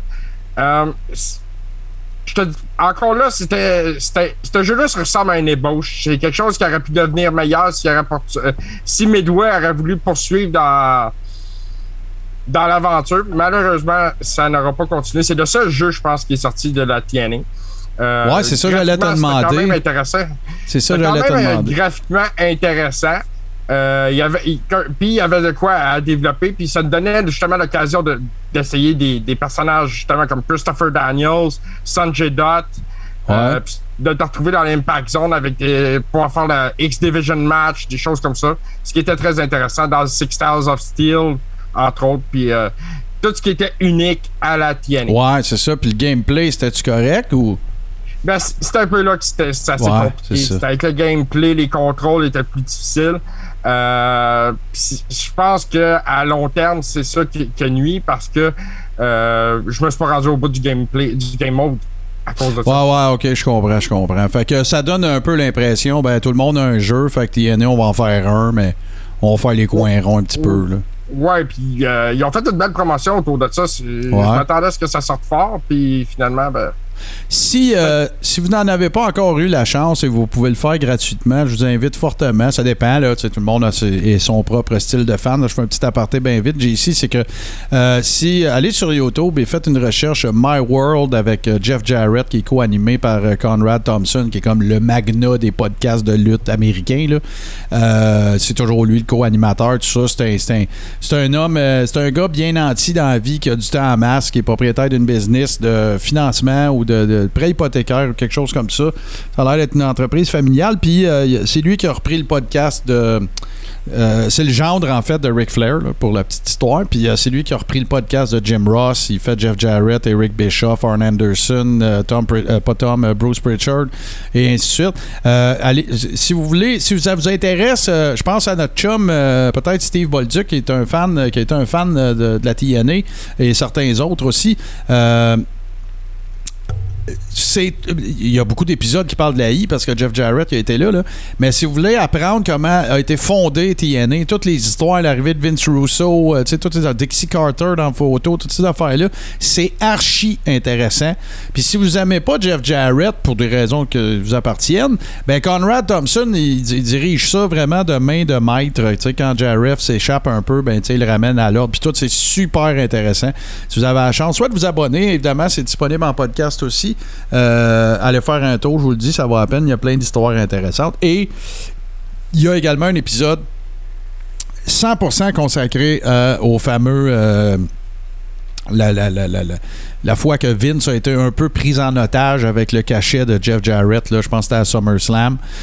Toute l'histoire est là. Fait que ça nous amène maintenant au number 3. Au numéro 3, Martin, on a Lucha Libre AAA Hero del Ring, euh, qui est sorti sur PlayStation 3 et aussi, si je ne me trompe pas, sur Xbox 360. OK. Euh, encore là, on parle d'un- jeu intéressant parce que c'est pas un jeu de la WWE, parce que euh, on a un ring à six côtés, parce qu'on a les lutteurs, accès aux lutteurs mexicains. Euh, T'as un bon tutoriel. N'importe qui qui est un peu néophyte d'un jeu de lutte aurait commencé avec ce jeu-là euh, et ça en serait sorti avec le petit tutoriel du début. Euh, c'est un jeu qui était très intéressant. Encore, je joue encore d'ailleurs aujourd'hui. C'est vraiment, vraiment, vraiment le fun. Euh, ceci dit, euh, il y a d'autres jeux de la AAA qui ont été annoncés à venir. Là. Je pense que ça va sortir en 2022. OK, intéressant. Puis ça, ça c'est une autre affaire. Hein? Là, tu me fais penser, euh, comme je le dis tout le temps, on fait du branche à branche dans ce show-là. Euh, tu sais, depuis le release de Ric Flair, il y a plein de rumeurs. On n'a pas parlé en intro, mais là, tu me parles de AAA. Euh, Il y a eu plein de rumeurs que Flair serait pour aller à la EW parce qu'il est allé à AAA avec Andrade, qui est comme son gendre, là, à moins que les potins, de, les potins du cœur aient changé là, entre Andrade et Charlotte Flair. Mais la première sortie qu'il a faite après son release, justement, c'était à AAA dans un gala euh, avec Andrade qui avait dû être prêté.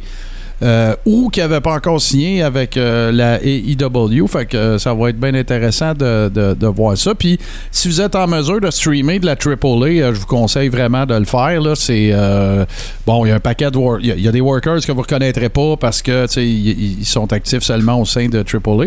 Mais c'est pas mal intéressant si vous avez la chance d'aller voir ça. Et ça nous amène maintenant au number 2. Et c'est Legends of WrestleMania, euh, qui est un jeu euh, qui est sorti naturellement sur la PlayStation 3, aussi sur Xbox 360. On était à une époque euh, où les jeux WWE sont très concentrés sur les lutteurs actuels. Et ce jeu-là, ben, lui, il nous amène avec des lutteurs du passé, naturellement.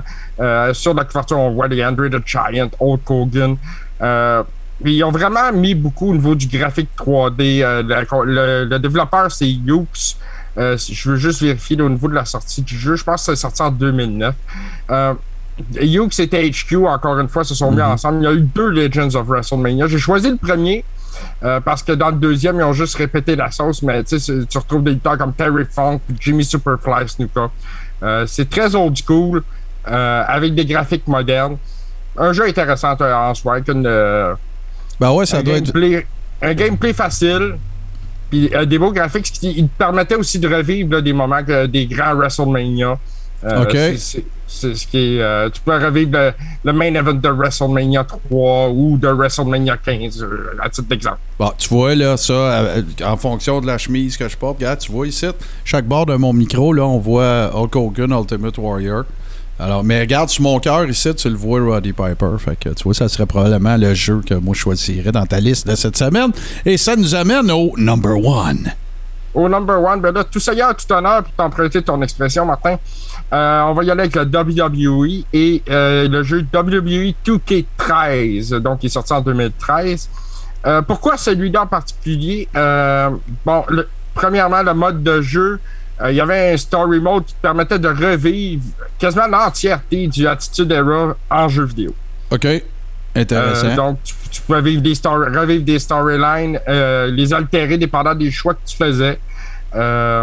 Et- nice. Tu fais-tu faire Choppy, Choppy, your pee Tu fais-tu faire ça? Non, mais Val Venus était disponible dans le jeu. OK. Euh, faisait partie des personnages à, à, à unlocker. Euh, dans le jeu, il y en avait beaucoup. Euh, autre chose aussi, c'est avec ces jeux-là que là, les côtés créatifs ont été beaucoup encouragés. Là, tu pouvais créer tes lutteurs, Ouais. créer ton entrée, tu pouvais créer des rings, créer des arénas, tu pouvais créer des ceintures.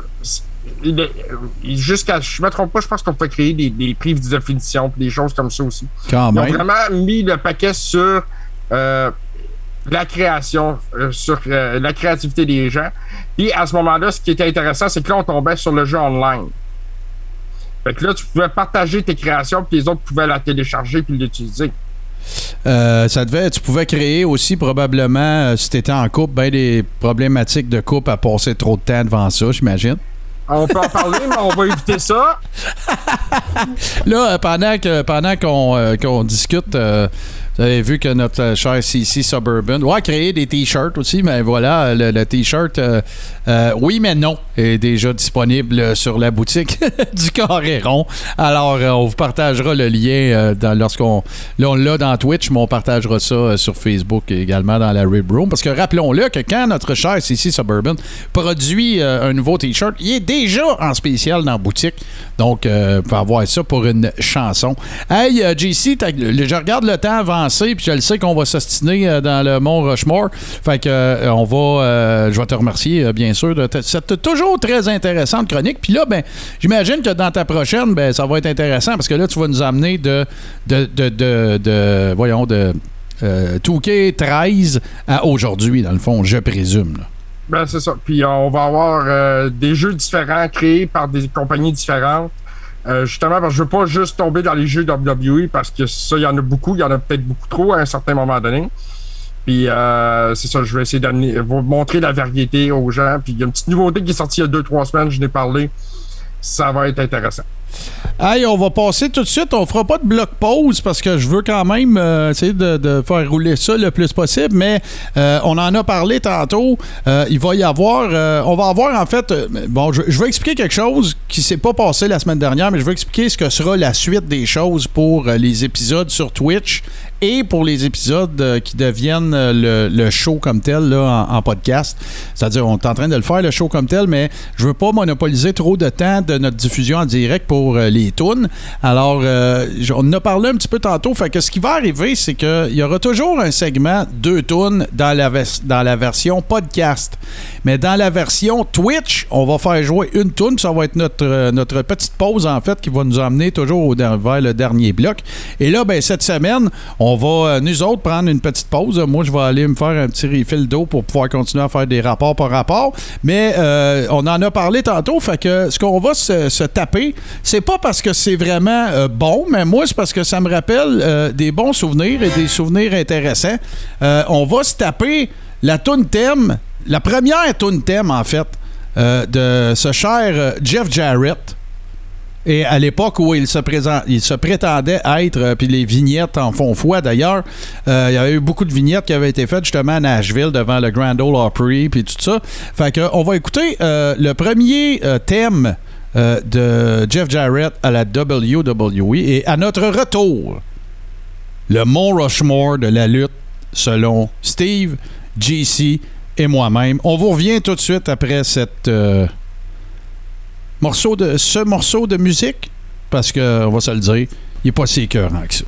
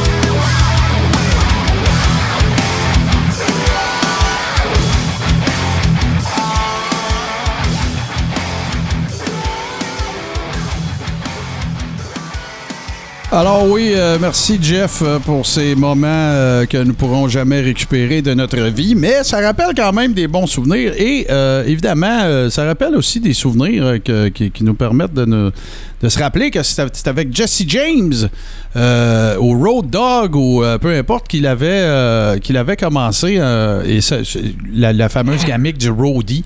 Je ne sais pas si vous vous souvenez de ça.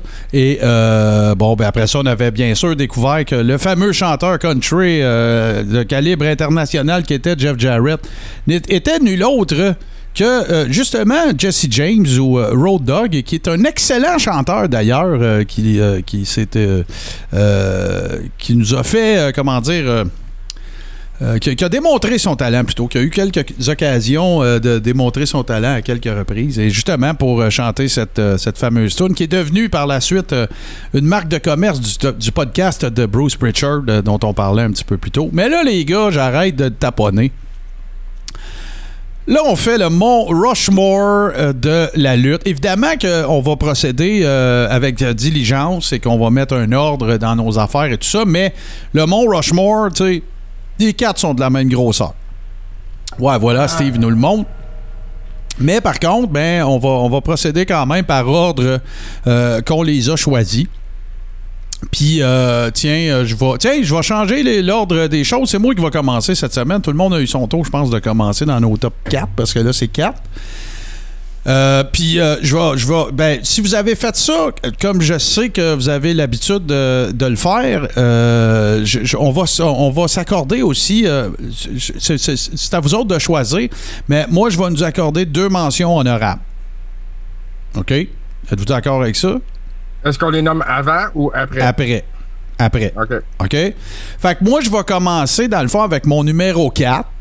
Mais en fait, moi, je, tu sais, je- parce qu'il faut qu'on mette un ordre, là, parce que, tu sais, si je les mets sur le mont Rushmore, parce qu'ils ont toutes des raisons d'y être.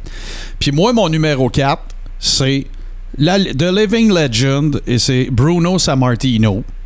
Euh, les raisons qui justifient ça sont très simples. Euh, il n'a existé, à part Fabulous Mola, dont je à qui j'accorde un petit peu moins d'importance. Et ce n'est pas parce que c'est une femme, c'est parce qu'à cette époque-là, c'était euh, moins. La lutte féminine était moins pr- pr- proéminente.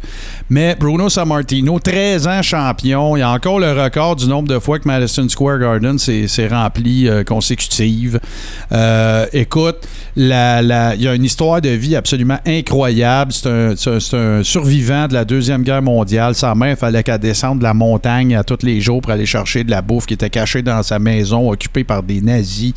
Euh, écoute, là, regarde, il, a, il a failli mourir euh, quand il a été mis en quarantaine quand il est déménagé euh, aux États-Unis. Son père a dû laisser sa famille derrière lui pendant deux ans. Quand il est arrivé, il a été mis en quarantaine parce qu'il avait fait, euh, il avait eu de la fièvre. Je me souviens pas exactement de quel mal il avait été affublé. Puis après ça, ben, il est allé genre dans un YMCA, il a vu des dumbbells, puis il est devenu un des hommes les plus forts du monde, legit, là. Euh, on parle de bencher des 5, 500, 525 et tout ça, là, puis faire des reps avec ça, là. Fait que...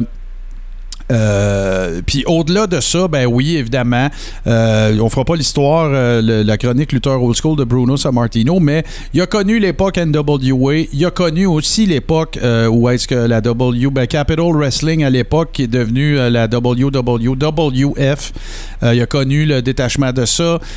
C'est lui qui a finalement qui, a- enlevé la ceinture à Roberts alors que tout le monde pensait que ce serait impossible.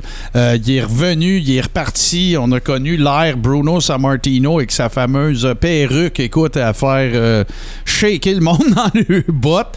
Euh, Puis, euh, au-delà de, tout ça, ça a été, tu sais, quelqu'un qui d'une façon différente peut-être d'un Lutez ou d'un Ric Flair ou peu importe, mais qui a donné de, la noblesse au titre de champion du monde. Bruno Sammartino, il était traité pareil comme un champion du monde de boxe.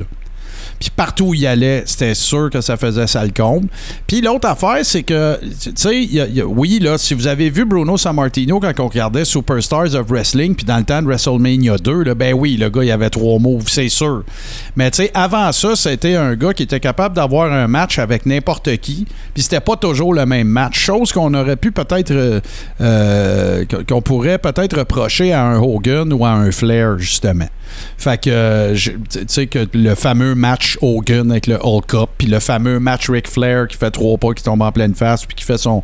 qui monte sa troisième carte, puis qui fait body slammer, puis ainsi de suite. Fait que, moi, mon numéro 4, les gars, pour moi, c'est sans aucun doute, définitivement, euh, c'est Bruno Sammartino. Alors maintenant, on passe à GC, ton number 4. Écoute, euh, mon numéro 4 à moi, c'est Roddy Piper. Nice.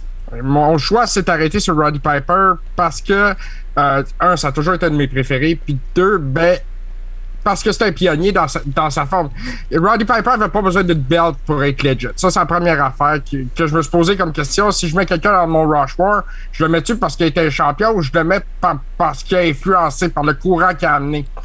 Puis Roddy Piper, s'il y a des CM Punk aujourd'hui, c'est parce qu'il y avait des Roddy Piper. Wow, quel câble. T'as 100% raison. C'est tout à fait, t'as tout à fait Ouais. raison. Moi, comme je te dis, mon Mont Rushmore il est basé sur des pionniers. Mhm. Donc, en ce qui me concerne, Roddy Piper en a été un. Bon, ben écoute, euh, personne va t'ostiner sur ce choix-là, c'est clair. Euh, Steve Sauvé, number 4. Ben moi les gars, pour faire mon Mont Rushmore, là, j'ai pensé à l'impact qu'a eu le lutteur. Mhm. J'ai pensé que si les gens passent devant le Mont Rushmore, là, qu'automatiquement, même qu'ils voient le Mont Rushmore, ils vont dire ça, c'est de la lutte. Il y a d'affaires là, c'est ça. Il y a de l'affaire là. Tu sais, il faut surtout pas croire que c'est juste le talent que j'ai pris loin de là. Mais moi, pour mon numéro 4, c'est Andre the Giant. C'est un autre excellent choix. C'est probablement, tu sais, dans le fond, ce qu'il a joué contre André, c'est deux, trois affaires. Tu sais, pour pas être euh, euh, peut-être plus proche de numéro un, c'est l'époque, un. Deux, ben, le gros de son brand recognition, il l'a eu pendant l'époque des territoires. Tu sais, euh, Vince, Senior le prêtait à tout le monde. Mais c'était ça qu'il voulait. Il voulait en faire une attraction. Tu sais, il a pas voulu en faire une superstar. Il a voulu en faire une machine à vendre d'étiquettes. Sauf que c'est devenu quand même une superstar avec euh, Princess Bride, avec, euh, tu sais, il a fait un paquet de pubs, il a fait des pubs de, bière ici au Québec, euh, tu sais, il a fait des pubs de, de céréales aussi, là, je sais pas si vous vous souvenez qu'il y avait des enfants qui jouaient dans une maison d'un arbre, puis, euh, tu sais, c'est lui, puis il y avait tellement de voix caverneuse qu'il a fallu qu'il fasse un voice-over, ils ont même pas pris sa voix à lui, ça faut dire qu'il cassait un petit peu l'anglais, là, mais euh, il se faisait très bien comprendre, mais euh, non, c'est, un, un- excellent choix, il n'y a pas de doute là-dessus. Donc, nos numéros 4 sont faits. Euh, D'ailleurs, euh, pour ceux qui sont avec nous sur euh, Twitch, super intéressant. On a notre ami Francis qui nous a tout écrit ses, choix à lui, donc bien intéressant. Raison de plus pour vous joindre à nous autres les lundis 20h sur Twitch. Maintenant, je continue, moi, mon numéro 3, c'est Roddy Piper. Et euh, pourquoi? Je, vais, je vais juste faire un petit peu de je fais un petit peu de millage évidemment sur, euh, sur ce que tu as dit euh, JC, c'est que pour moi à l'ère de la télévision, important parce qu'il y a eu d'autres très bons heels avant lui là. OK, mais il y avait pas on n'était pas à l'ère de la grosse télévision Saturday Night's Main Event et tout ça, le deal avec NBC puis la, la WWE. Mais euh, moi, mon numéro 3, c'est Roddy Piper parce que pour moi, à l'ère de la télévision, ça a été le meilleur heel, pas champion. Il était pas champion. Roddy a jamais eu besoin d'une belt. Jake the Snake a jamais eu besoin d'une belt. Kurt Hennig a jamais eu besoin d'une belt. Puis il vendait des tickets pareils, tu sais. Manning Ok. a été champion intercontinental. ouais, mais je te parle de la main belt, là. Ouais. Tu sais, comme un moment donné dans, w, dans NWA, il y avait tellement de ceintures que tu, fallait que tu nommes ceux qui en ont jamais eu. Là, tu sais. Euh, mais à, à la WWE, c'est une faveur de toute façon qu'ils ont fait à Kurt Hennig parce que c'était pour qu'il apporte jusqu'à temps qu'il la donne à Brett. Mais il n'aurait pas été champion intercontinental, Kurt Hennig, puis on n'en parlerait, pas- on en parlerait pas moins. C'est ça que je veux dire surtout. Mais ouais, ouais, un bon point. Fait que pour moi, le heel des heels, le gars qui a, eu- le moins peur de la heat de toute l'histoire de la lutte, puis il y en a d'autres, là, mais je vous parle de l'époque de la télévision. Euh, puis pour ceux qui connaissent pas l'histoire de Roddy Piper, c'est absolument phénoménal. il vivait dans la rue tout seul à 14 ans, il jouait de la cornemuse, il est allé au YMCA, il a gagné Golden Gloves, euh, il a vécu sur des réserves autochtones, euh, il a déménagé aux States. En tout cas, il y a une histoire à coucher dehors, puis à un moment donné, il y a quelqu'un qui a donné un break. Puis, euh, puis en plus, il était tout petit, là. C'était, un enfant quasiment. Il avait une baby face. Il arrivait avec son béret son saut d'écossais. Moi, Roddy Piper, ça va toujours être un, un de, mes, de mes workers préférés. Puis il a payé ses 12, pas à peu près. Là. Il s'est fait entraîner, entre autres, par Judo Jean Lebel. Euh, si vous vous demandez pourquoi que Ronda Rousey elle se promenait avec son manteau à lui, c'était parce qu'il y avait la connexion Judo Jean. Puis elle lui avait demandé la permission, d'ailleurs, de pouvoir s'appeler euh, Rowdy Ronda Rousey. Fait que, euh, voilà, moi, c'est mon numéro 3 de mon mont Rushmore. Maintenant, GC number 3. Excuse-moi, le micro. Au numéro 3, Stone Cold Steve Austin. Je pense que c'est un choix indéniable. On peut pas passer à côté. Euh, pour, euh, pour, pour- Austin 316, pour tout euh, le Austin McMahon feud, tout ce que ça a apporté. Je pense que tout le monde, on était tous à fond à ce moment-là, dans cette, histoire-là, dans le Attitude Era. Puis Steve Austin a été justement le porte-drapeau du Attitude Era à la WWF. Bon, très bon, excellente sélection. Maintenant, mon cher Steve, numéro 3. Écoute, euh, mon choix 3. Colin. Hey, Martin, je. C'est Bruno Sammartino. Ben ouais, mais c'était sûr qu'on était pour s'entrecroiser, c'est clair. Moi, j'ai mis Sammartino parce que pour moi, ça a été vraiment la figure emblématique de la lutte des années 60. Là.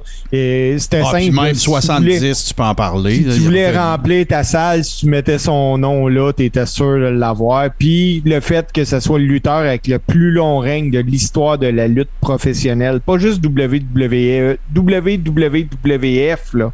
Non, non, de tout, toute la lutte. La seule qui le bat, c'est Moula. C'est tout. As-tu as-tu fait Consécutif, oui. Ah, ouais. Sauf que, non, mais c'est un peu une joke, là, Steve, parce que qu'est-ce qui est arrivé, c'est que, tu sais, il y a peut-être 11 ans qu'elle l'avait, puis il n'y avait pas de lutte féminine. là. Ouais. Mais regarde, elle l'avait pas perdu. Si tu veux être Ouais. très technique, là, c'est ça, là, Puis euh, je me suis amusé là, euh, pendant que je faisais mon Mont Rushmore, j'essayais de calculer le nombre de temps des règnes de John Cena, puis ça bat même pas le règne de Bruno Sammartino Ben non. quand on mettait tous les règnes ensemble. Non, puis, tu sais, il faut. faut euh, euh, bah, bah, bah, t'envoyer un peu de gaz aussi au sujet de Bruno, parce que je voulais pas passer 20 minutes.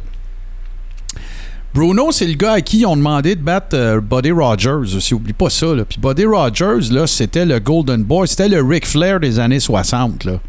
Sais, euh, puis Buddy Rogers était reconnu pour être euh, un petit peu, euh, comment qu'on va dire ça? Je veux pas dire chien sale, mais c'était pas facile à travailler avec. Quand il arrivait dans un nouveau territoire, ben, il emmenait sa clique avec lui. Puis, euh, tu sais, écoute, là, c'était, c'était, c'était, pas rien. C'était un peu, tu c'était comme, c'était comme, c'est un peu comme, bon, je compare vraiment pas, là, pour l'exemple que j'ai dit ça, je compare pas Ultimate Warrior à Bruno, là. Mais tu sais, c'est un peu comme quand ils ont enlevé la ceinture à Hogan à I, là. Tu sais, c'était Ouais. aussi important que ça. Là. Là, ils ont donné ça à un, un- un- un immigrant italien euh, parce qu'à New York, il y avait un gros contingent d'Italiens, évidemment. Euh, avant ça, San Martino travaillait pour les frères Tony euh, à Toronto euh, parce qu'il y avait eu des problèmes au niveau du, du cash. avec Vince Senior et ses partners, parce qu'il y avait, il y avait des associés là-dedans. Puis là, ben, à un moment donné, ben, ils l'ont ramené à New York, puis ça a donné ce que ça a donné. Et Buddy Rogers était reconnu pour être stiff aussi. Il voulait pas perdre la belt. Vous vous souvenez quand je vous expliquais que souvent il donnait la belt à des shooters justement pour pas la perdre, pour pas que quelqu'un aille en business pour lui-même. Puis euh, voilà, fait que ça a fait que, il a fallu que Bruno Sammartino dise à Buddy Rogers, garde, à soir tu sais régler, là, tu perds la belt. Puis si tu fais le smash, je vais te casser en deux. Fait que, euh, puis regarde, ça s'est bien passé. Puis euh, même que Buddy, euh, Buddy Rogers avait mentionné qu'il avait fait un infarctus pendant le combat. Mais bon, ça, tout le monde dit que c'était du kayfabe, là, mais lui, il a jamais changé son histoire. Il a dit qu'il avait eu un petit, petit épisode cardiaque et que ça avait fait...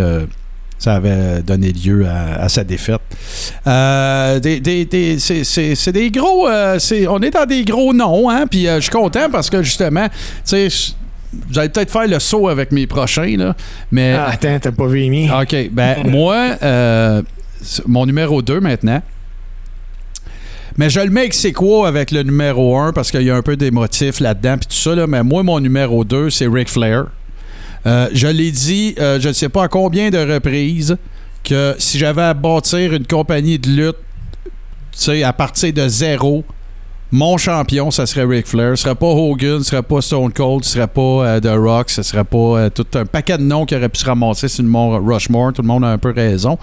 Mais moi, c'est Ric Flair. Et la raison pour laquelle je choisis Ric Flair, c'est parce que pour moi, c'est le plus grand worker. Pas le plus grand athlète. Euh, oui, Shawn Michaels, il avait des, sucres- des, trucs dans son sac que Ric Flair avait pas. Non, non. Moi, je prends les choses pour leur valeur telles qu'elles sont. Ric Flair a été champion pendant des années. C'était le, probablement le lutteur qui a le plus voyagé de territoire en territoire. Bon, faut tout remettre dans son contexte. Là, oui, les territoires existaient, mais là, c'est bien pas de ma faute s'il n'y en a plus. Puis que là, Vince a passé le, le boule là-dedans. Sauf que Ric Flair, c'est le gars qui, était toujours là à l'heure, qui vivait sa gamique, qui était toujours en shape, euh, qui était un, un excellent worker, aucun doute là-dessus puis euh, euh, qui- qui- sur qui tu pouvais compter. Puis l'autre affaire que j'ajoute, le petit cherry on top, c'est que c'est probablement le worker qui a donné le plus de signification au belt qu'il a porté. Sais, toutes ces promos tournaient autour de ça. Puis tu sais, là, quand tu parles de tu parles d'influence là, tu sais, sur la culture populaire et tout ça, Hogan, il y en a eu beaucoup.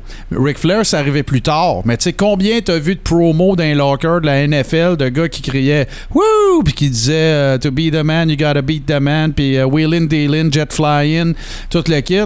Écoute, c'est, c'est, pour moi, Ric Flair, c'est du, la- du dernier siècle, c'est l'image que j'ai d'un lutteur quand je ferme mes yeux. C'est Ric Flair. Puis pour moi, ça va toujours être. euh, ben oui, c'est vrai. Il y a Max qui est avec nous autres sur Twitch. Il dit Flair est allé en Corée du Nord vierge. Ben oui, il est allé. Fait que pour moi, euh, Ric Flair. Puis si, si tu regardes, euh, tu sais, j'enlève rien à des Hogan puis des, des, des Stone Cold puis un paquet de monde là. Je leur enlève rien. Mais pour moi, Ric Flair, quand moi je ferme mes yeux puis je pense à quoi ça a l'air un worker à saveur old school comme moi, ce que j'aime, il y avait tout. Il y avait le body. Puis, sacrement, j'ai-tu besoin de vous rappeler qu'en plus, il a, survécu un crash d'avion, il s'est cassé le dos, puis il est revenu. Là? Ça, ça, ça, c'est. C'est bien chill, c'est bien relax. À la fin de sa carrière, de sa vie, là, parce qu'il a quand même 72, 13, il a pris un paquet de mauvaises décisions. Tu sais, c'est le gars qui s'est marié cinq fois, c'est le gars qui doit avoir fait 22 faillites, c'est le gars qui doit devoir de l'argent à tout le monde. Mais quand la cloche sonnait, tu savais que tu voulais un, one-hour Broadway puis que tu voulais mettre ton, ton babyface over dans ton territoire, là, Ric Flair réussissait à chaque fucking fois. Il aurait pu faire un combat avec un balai. Fait que moi, mon numéro 2, c'est Ric Flair. JC, Moi, mon numéro 2, ben, c'est Hulk Hogan. Euh, Hulk Hogan, euh, parce que, un, bon, c'est c'est mon héros d'enfance euh, que je regardais à la TV quand j'étais petit gars. Puis, euh, mais aussi, euh, on va parler de son poids médiatique à Hulk Hogan à cette époque-là. Euh, J'ai vu des études récemment qui disaient que Hulk Hogan était parti parmi les cinq personnes aux États-Unis les plus médiatisées dans les années 80 Ah. à 90. C'est Et clair. euh, dans ce top 5-là, il y a des présidents américains. Là. oh ouais, non, c'était épouvantable, c'était fou. Et, et ça, ça, c'est ce qui fait que Hulk Hogan a sa place sur le mont Rushmore. Euh, si Ric Flair aurait pu avoir la même visibilité que Hulk Hogan, parce qu'il jouissait pas de cette visibilité-là, malheureusement, Non. euh, euh, on parlerait beaucoup plus de lui aujourd'hui, euh, sans enlever rien à Ric Flair, bien entendu. Euh, c'est pas ce que je cherche. Ah, à ben non, ben non, puis moi non plus, j'enlève rien à Hogan. à c'est un choix personnel. On sait très bien que Flair a- avait pas la même visibilité à la TV. Écoute, les talk shows s'arrachaient Hulk Hogan. À un moment donné, je vais faire un top 5 des pires produits dérivés qui a la face d'Hulk Hogan dessus. Oh, wow! Ça, faut que tu m'envoies les images puis tout, là. Ça, si vous Oh êtes ouais, pas, si vous êtes ça, pas avec euh, nous autres sur Twitch, là, vous allez manquer quelque chose. Euh, Écoute, ça, ça va être du solide. Bon, ben excellent. Fait qu'Hulk Hogan. Euh, puis là, on arrive à toi, mon cher Steve. Num- number two. Euh, ben, pour mon numéro 2, moi, les gars, là, j'ai commencé à avoir de la misère parce qu'il me restait juste deux places, justement, là, puis euh, j'avais des dizaines de workers en tête. Puis là, je me disais, écoute, ce gars-là, il mériterait-tu 100% d'être là? Puis moi, ma réponse arrivait à non. Fait que euh, mon troisième choix, dans le fond, qui Ouais. est mon numéro 2, Ouais. c'est pour l'ensemble de son œuvre, c'est pour avoir joué une gimmick qui, à la base, était vouée à l'échec, pour avoir réussi à emmener son personnage encore plus gros que lui. Je décerne mon numéro 2 à l'Undertaker, Mark Calloway. Ben ouais, c'est sûr. Puis, tu sais, il y a aucun. L'affaire là, faut, je, veux, je veux pas qu'on sauveur justifie tout le temps qu'on fait ce chronique-là, mais, tu sais, tous les noms auxquels vous pensez, les, les grands noms, là, on prend le top 10, mettons. Fait que, ouais, oui, t'as Taker, t'as The Rock, t'as Stone Cold, t'as Jericho, t'en as un paquet de même. Il y a personne qui vous dirait t'es dans le champ d'avoir mis ce gars-là, là, là. Personne. Il y a aucun Mont Rushmore de la lutte qui aurait Taker dedans que quelqu'un va te dire que tu fais là. Personne. Jamais. Tu sais, Euh, tu sais, puis au-delà de c'était une euh, voit l'échec, au-delà du fait que c'est un big man qui a une carrière très longue, ce qui est très rare pour des gros gars comme ça, surtout avec le moveset qu'il qu'il avait. Euh, au-delà du fait que euh, il a, a main eventé, tu sais, il y en a des gros gars qui ont eu des carrières longtemps. Non, non, lui, main eventait encore. Demain matin, il pourrait appeler Vince puis il dirait Je vais être dans la demi-finale de Mania l'année prochaine, puis Vince, il va lui dire oui. Là. OK? C'est big, là. Par contre, ben, tu sais, comme je vous dis, c'est tout- toutes tes questions de choix, d'opinion, d'appréciation personnelle. Regarde, euh, on est dans le Mont Rushmore. Si tu m'avais demandé de faire le Mont Rushmore, euh, juste worker pur, c'est sûr Brett, il est là. C'est sûr Sean, il est là. Il y a plein d'autres mondes probablement qui seraient là. Euh, c'est sûr que JC, comme on le connaît, il mettrait Cesaro là-dedans. il plug Cesaro partout, lui. Mais non, non, non. Écoute, il y a personne qui te dira jamais, Steve, que Undertaker n'a pas d'affaire sur le Mont Rushmore de la lutte. Ça, c'est clair. Puis, euh, mais là, ça nous amène à mon numéro 1. Et là, ben, c'est peut-être là que je vais vous faire, euh, faire euh, sourciller un petit peu. Mais moi, pour moi, c'est sans contredit, c'est impossible. Il n'y a personne d'autre que cet être humain-là qui peut être mon numéro un sur le Mont Rushmore de la lutte. Et c'est bien sûr Vincent Kennedy McMahon. Parce que si vous me sortez que ça devrait juste être des workers, ben fuck you, il a été worker, il a été champion de la ECW, il a blédé plus souvent, d'après moi, que Earthquake, là. OK? Aussi champion WWF. Il a été champion WWF, il a été champion ECW, il a bumpé comme un malade. Il a gagné le Royal Rumble. Puis, si- oui. Ces combats, là, c'était pas des combats dans- euh, pour, pour les enfants. Là. Non, non, C'était non, un non, enfant, là, le gars. Là, il Ouais, ouais. cette place-là. Sauf que c'est pas évidemment que vous vous doutez bien que c'est pas pour ses qualités de worker que je le mets sur le Mont Rushmore. Puis si j'ai besoin de vous expliquer pourquoi je pense qu'il y a d'affaires là, ben écoute, on peut passer une, très très longue soirée. Je suis pas d'accord avec toutes les décisions qu'il a prises. Je veux pas insulter des workers non plus en mettant pas un worker. C'est pas ça l'idée. Sauf que la personne des 100 dernières années qui a eu le plus grand impact, bon ou mauvais, sur le monde de la lutte mondiale, c'est Vince McMahon. Si tu dis pas ça, on regarde pas la même affaire, là, tant qu'à moi. Il y a eu plein de monde avant lui, incroyable. Euh, tu sais, Paul Heyman, ce qu'il a fait, c'est fantastique. Euh, on peut parler de Jim Crockett Sr., on peut parler d'un paquet de monde, on peut parler de, euh, de Jerry Jarrett, on peut parler de Jerry Lawler, on peut parler d'un, de promoteurs incroyables, Fritz Von Erich, Eddie Graham, un paquet de monde. Mais Vince, oui, je suis pas d'accord avec la façon dont il a fait les choses. Il a, il a- tout fédéré, mais en passant le boule, puis achetant un droit de TV de façon hostile, puis en allant chercher les vedettes de chaque territoire pour leur faire mal, puis tout, OK, oui. Sauf que c'est qui, fondamentalement, à la fin de la journée, qui a rendu la lutte un phénomène culturel, pop culture dans les années 80, c'est Vince McMahon. Ben oui, il s'est fait aider, puis tout, je suis d'accord. Mais de dire que c'est pas la, personnalité, ou en tout cas le... le, en plus, pour moi, c'est le meilleur heel que j'ai jamais eu à lutte. Point final à la ligne. Tu sais, oui, MJF t'es écœurant, Ric Flair t'es écœurant, Roddy t'es écœurant, mais il n'y a pas personne C'est un génie de la promotion. Puis euh, son génie a créé des Hulk Hogan, puis a créé des. a contribué à, la, popularité d'un Ric Flair. Euh, regarde, moi, pour moi, le numéro un, ça peut pas ne pas être euh, Vince McMahon. Sauf que ça veut pas dire que je suis un fan fini non plus de Vince McMahon, mais je respecte l'œuvre. C'est huge, ce qu'il a fait. GC, number one. Puis tu peux pas dire Cesaro. non, je peux pas dire Cesaro, sa carrière est pas complète encore. Écoute, au number one, moi, je vais avec Bret Hart. Euh, pour moi, c'est un choix qui était d'une évidence. Euh, Ben, je suis content, t'as pris ce choix-là, puis je peux pas le prendre, moi. Fait que. Écoute, euh, c'est un, grand worker qui, euh, naturellement, jamais blessé personne, là, selon l'histoire. Euh, ses, ses combats sont passés à l'histoire. Son histoire en Ouais. tant que telle. Ouais. Bon, il vient d'une famille qui, est, qui représente la lutte au Canada. Tu sais, ça répète Stu Hart aussi, parce que Stu Hart pourrait être sur le Mont Rushmore aussi. Ah, il faut- avec le nombre de. Lui, là, Stu Hart, il pourrait être sur le Mont Rushmore juste pour le nombre de lutteurs qu'il a formés. C'est Euh, effrayant, là. Euh, donc, c'est ça. Mais Bret Hart, pour ça, naturellement, l'ensemble de sa carrière, sa contribution. Euh, c'est mon numéro un. Personne va te reprocher de mettre Bret Hart sur le Mont Rushmore. Steve Sauvry, number one. Euh, moi, pour mon numéro 1, les boys, là, j'ai- écoute, j'avais tellement des noms qui me venaient en tête. Là. Tu sais, je pensais à The Rock. Puis là, je me disais, écoute, les, les jeunes là, de 12 ans là, et plus, là, dans 20 ans, là, ils vont parler de The Rock comme un acteur de film d'action. Ils Voilà. parleront pas de The Rock comme lutteur. C'est pour ça que je l'ai pas ça, mis. J'avais des gars comme Hulk Hogan, mais là, après ça, je pensais, hey, Hogan, lui, dans le temps de son gros chaîne, là, il l'a pas eu si difficile que ça, mettons, là. Après ça, je me disais, écoute, Sting, Macho Man, Cena, Fa- Fabulous Moona. Mais là, je me suis dit, écoute, les gars, mon idole, c'est Shawn Michael à la lutte.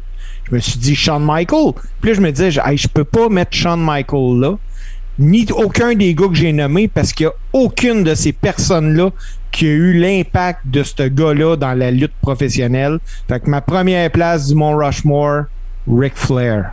Ben ouais, moi, si j'avais pas mis Vince, c'était Ric Flair, c'est sûr, là. Euh, Puis tu sais, t'aurais mis Shawn Michaels. Je connais quelqu'un qui est en train de nous écouter présentement qui doit se reconnaître, qui aurait été très d'accord avec toi.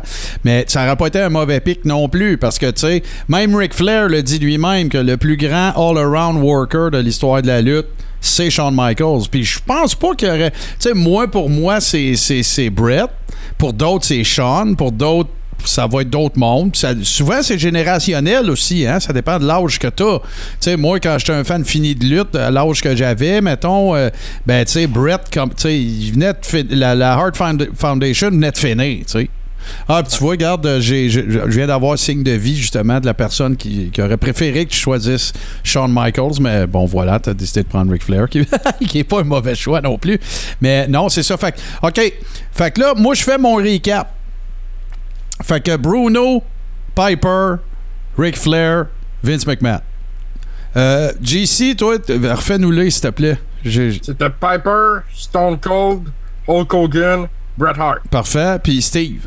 André. André, André, j'ai Bruno Sammartino, j'ai l'Undertaker, puis j'ai Ric Flair. Tu sais, y a-tu quelqu'un qui écoute présentement le corps est rond qui va nous envoyer un char de bouette? Je pense pas. Je pense pas. Mais, moi, j'ai droit à deux euh, mentions honorables. Bon, moi, je vais vous régler une affaire tout de suite. J'ai jamais trippé Hogan. J'ai toujours trouvé que le, le, le, le, work rate d'Hogan était. Je sais que c'est pas de sa faute. C'était archi prévisible. Tu sais, là, dans le fond, il arrive, puis ah ouais, le gros pop, puis là, une coupe de coups de poing la gueule, puis patente, puis après ça, ben là, le heel, le work au bout, puis après ça, il y a un comeback, non, c'est pas ce fois-là. Après ça, il y a un autre comeback, ah, non, c'est pas ce fois-là. Puis après ça, il y a Hulk Cup. Des fois, il y avait deux Hulk Cup, puis tout ça, puis après ça, Big Boot, drop the leg, merci, bonsoir, on s'en va à la maison. J'ai toujours détesté ça. Fait que moi, Hogan n'a même pas. J'y enlève rien. Mais ça a été le bon gars à la bonne place au bon moment. That's it. Tu sais, si je pense, mettons, ma première mention honorable, c'est Stone Cold.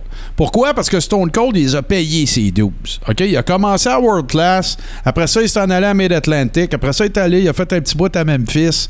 Après ça, il a été à WCW. Il s'appelait Stunning Steve. Il a été dans euh, les Hollywood Blondes avec euh, Brian Pillman. Après ça, il s'est fait mettre dehors parce qu'il y a eu une blessure. Il s'est en allé à ECW. Il s'est ramassé à I avec une gamique de marde. Le Ringmaster. Puis après ça, le reste, vous le savez. Austin 316 et tout ça. Le gars, il a payé ses 12. Il a roulé sa bosse. Il a mangé des patates euh, au four pour souper pendant une hostie bonne partie de sa vie. Puis là, à la fin, ben, il, est, arrivé. Il a battu tous les records de vente de merch d'Hogan et tout ça. Moi, pour moi, Steve Austin, c'est une mention honorable pour le Mont Rushmore. J'enlève rien de Rock, mais regarde, j'ai le même argumentaire que toi, Steve. Dans 20 ans, c'est pas comme lutteur qu'on va se rappeler de The Rock. Sinon, mon autre mention honorable, c'est vraiment pas parce que c'est pas mon une de mes idoles. Tu sais, moi, là, Bret Hart, pour moi, c'est une idole, point. Là.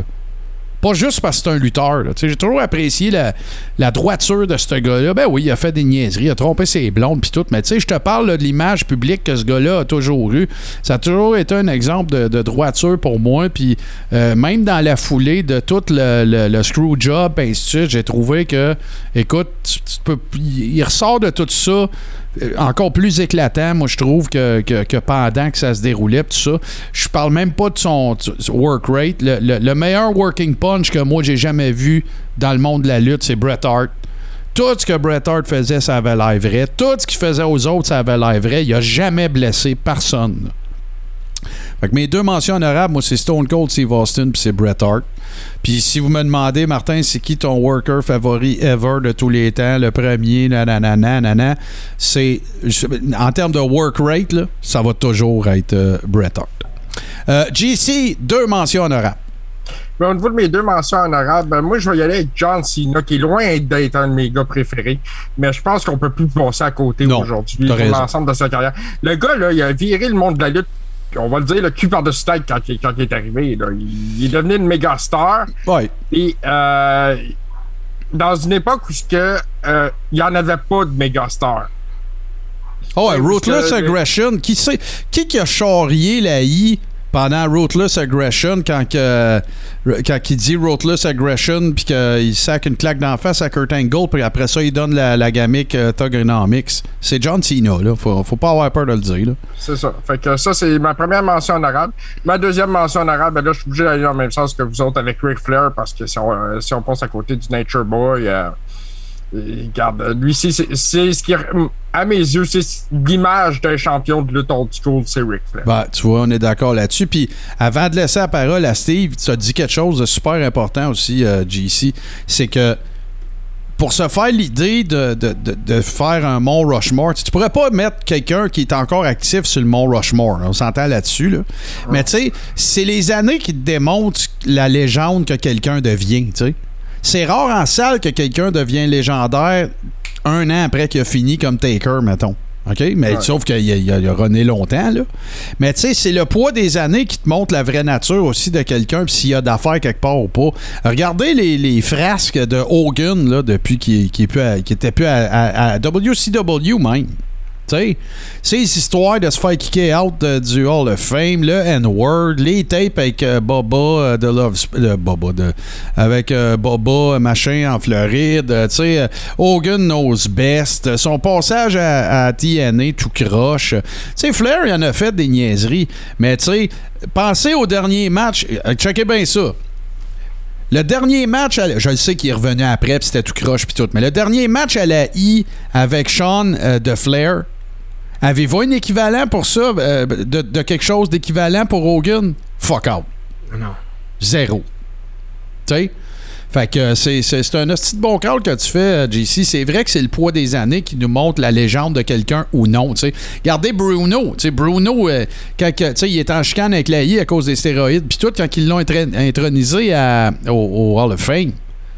Hey man, tu sais, écoute, la prestance de ce monsieur-là. Tu sais, il avait encore l'air d'un champion aussi avec 92. Là. J'exagère. Euh, Steve, deux mentions honorables.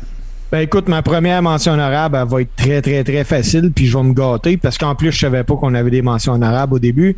Euh, Shawn Michael, pour euh, m'avoir Bon. fait triper autant, puis parce que c'est c'est Shawn Michael. Puis la deuxième, les gars, c'est un, un gars que j'ai pas vu lutter de mes yeux. Je l'ai vu euh, sur YouTube, là, euh, quelques vidéos un petit peu... euh, un petit peu qui était qu'on voyait que le tracking fallait qu'il soit ajusté là. Ouais, ouais, ouais. C'est un gars qui est, originaire de, qui est originaire de décédé en 2002. Je parle de Monsieur Lutez. Ouais, non, Lutez, euh, c'est clair que tu sais, tu- Lutez, c'était le premier Bruno, dans le fond. C'était le Bruno de la NWA. Il a été champion pendant des années. Tu parles de, tu sais, euh, espèce de... Entraîné mé- par Ed Stronger, Strangler Lewis. Oui, exactement. Puis, tu sais, tu, euh, d'ailleurs, tu sais, pour ceux qui s'intéressent à l'histoire de la lutte, des débuts de la lutte professionnelle, euh, je vous invite à revisiter les épisodes euh, dans, dans le, dans lesquels je parle justement du. C'était quoi déjà le Goldust Triangle ou un affaire de même. En tout cas, tu Ed Strangler Lewis, puis t'as tous les, les trois hommes, en fait, qui ont fait de la lutte euh, moderne, ce qu'elle est aujourd'hui, l'embryon, si on veut, de la lutte professionnelle. C'est bien intéressant à faire. Mais non, Lutez, euh, c'est ça. Lutez est un espèce de, mélange de, euh, de Bruno puis de Ric Flair, dans le sens qu'il était pas. quand je dis Ric Flair, je veux pas dire le personnage débonnaire, exubérant, excentrique que, que Ric Flair était. Sauf qu'il y avait. Il y avait un look, un look suave. Il y avait un look de star, mais avec la grosse classe, l'habit trois pièces, euh, tu sais, puis tout ça, champion NWA, puis ainsi de suite. Il y en a un autre aussi qui serait venu dans, un peu dans une, dans une euh, catégorie similaire, ça aurait été Jack Briscoe aussi. Tu sais, c'était un peu des... C'était, c'était ça les champions de la NWA. Tu n'avais pas de freak, t'avais pas de, de, de bébite bizarre, qui était champion de la NWA. Tu sais, Dory Funk Jr., c'était toujours là, des workers respectés, puis qu'ils soient heel ou face, Harley Race, Harley Race, les promos qu'il a fait, voici l'affaire la plus importante dans ma vie. Euh, ça, c'est plus cher à mon cœur que n'importe quoi sur cette terre. tu sais. on l'a déjà fait jouer dans un promo de la semaine, ce promo-là d'Harley Race. Si tu l'écoutes puis t'as peur. tu. T'as même pas besoin de le voir. là, tu sais. Que c'est un monsieur dangereux. Là. Mais euh, pour revenir à Lutez, moi je me rappelle à un moment donné, euh, on est assis à la fédération de Paul Leduc, puis il nous compte que lui a déjà lutté contre Lutez. Euh, puis les- à l'époque, là, c'était fréquent les boys que plus, certains lutteurs faisaient deux galas de lutte. Tu sais, ils, ils luttaient, mettons, à Trois-Rivières à 6 h le soir, Ouais, puis ouais. le show à Montréal commençait à 8h30. Fait que puis c'était c'était arrivé, euh, ce show-là, euh, que c'était aux États-Unis, il me semble que c'était en Oregon, je suis pas sûr. Mhm. Puis Paul Leduc affronte Lutez, puis ils se font dire avant d'aller dans le ring, faites du temps parce que les deux gars qui font le main event sont Ouais. pas arrivés encore. Ils ont fait 1h10, puis Paul Leduc nous avait compté qu'en 1h10, Lutez a jamais fait deux fois la même prise. Ah non, lui, c'était vraiment, tu sais, le- l'expression anglophone, un, un wrestler's wrestler. C'était vraiment. Puis lui aussi, c'est un shooter. Là. Lui aussi, c'est un gars qui a un background amateur et tout ça. Sais, dans les années 50, t'avais le champion de la NWA, puis t'avais le junior, euh, junior heavyweight. Tu sais, il fut un temps où à la NWA, le champion c'était Lutez, puis le junior c'était euh, Vern Gagné. Puis ça, c'était. Écoute, fait qu'il y a eu une époque dans le monde de la lutte moderne, qu'on va dire, maintenant à partir, des, à, à partir de Gorgeous George, 52 Vermont, euh, pas, pas Vermont, euh, le Dumont Network à Chicago, puis tout ça, puis là, on commençait à mettre ça à la télévision. Ben, tu sais, c'était des shooters qui mettaient là pour deux raisons. Un, ça avait l'air legit, puis deux, ben, s'il y en avait un qui voulait venir faire son smart, t'essayeras d'y enlever la ceinture à Lou si tu veux euh, shooter, là. Tu serais pas capable. Puis euh, Lutez, il a tellement marqué le monde de la lutte, les gars, là, qu'il y a encore des prises, là, le Lutez Press. le test là. press, ouais, ouais. Ben, que, que- que. Stone Cold a fait souvent et longtemps. Ben oui. Puis euh, Euh, le Becky Powerbomb, Lynch. c'est Lutez qui a inventé ça. Ouais, le, le, ça, Becky Lynch aussi qui le fait beaucoup. Puis tu sais, euh, le Powerbomb, euh, écoute, là, on s'entend-tu que ça a été le finishing move d'un paquet de monde en même temps, là? Oui. Tu sais, euh, tu prends Sid, tu prends, euh, tu prends euh, Ke- Kevin Nash, tu prends, il y avait plein de monde que c'était ça. Puis, euh, non, non, écoute, Lutez aussi. Tu sais, regarde, dans le fond, là, le, le, le Mont Rushmore que probablement tout le monde se serait attendu qu'on fasse, là, on va se le dire, c'est quoi, les gars, là? C'est Lutez, Sammartino, Hogan Flair. C'est ça. Ça, c'est le Mont Rushmore d'à peu près. Tu sais, parce que faut que tu mettes de l'avant, faut que tu mettes du maintenant. Euh, tu sais, c'est- c'est- c'est- ça arrête. On aurait fini avec Lutez, Sammartino, Hogan Flair, puis tu sais, personne n'aurait rien dit, là. C'est Ça- sûr. Ben, c'est ça. Mais là, ça aurait été bien plus plat. fait que voilà. hey, euh, merci les boys. Puis là, ben, savez-vous quoi? Ça vient de me donner euh, une idée d'un prochain top 5 qu'on va faire, euh, les gars. Je sais pas si les gens qui sont avec euh, nous sur Twitch euh, vont, vont apprécier cette initiative, mais moi, je trouve ça hyper intéressant. Ça me tente qu'on fasse notre top 5 finishing move de lutte professionnelle. Oh, On peut, je vois. on peut pas mettre cinq fois le Sweet Chill Music. hein. Non, tu pourras pas faire ça. Puis euh, oui, euh, on le sait que t'aimes euh, Shawn Michaels, Steve, c'est correct, mais non, tu pourras pas mettre cinq fois Sweet Chin Music. Va falloir que t'en choisisses ça. Tu peux le mettre une fois, ça, ça, c'est correct, mais tu pourras pas le mettre cinq fois. Alors, euh, mes chers amis, ça a été euh, super intéressant. Nous autres, ce qu'on va faire, on reprend nos esprits euh, très rapidement. Et puis, on va se faire une, une très petite et très courte pause. Puis, on va revenir avec le close.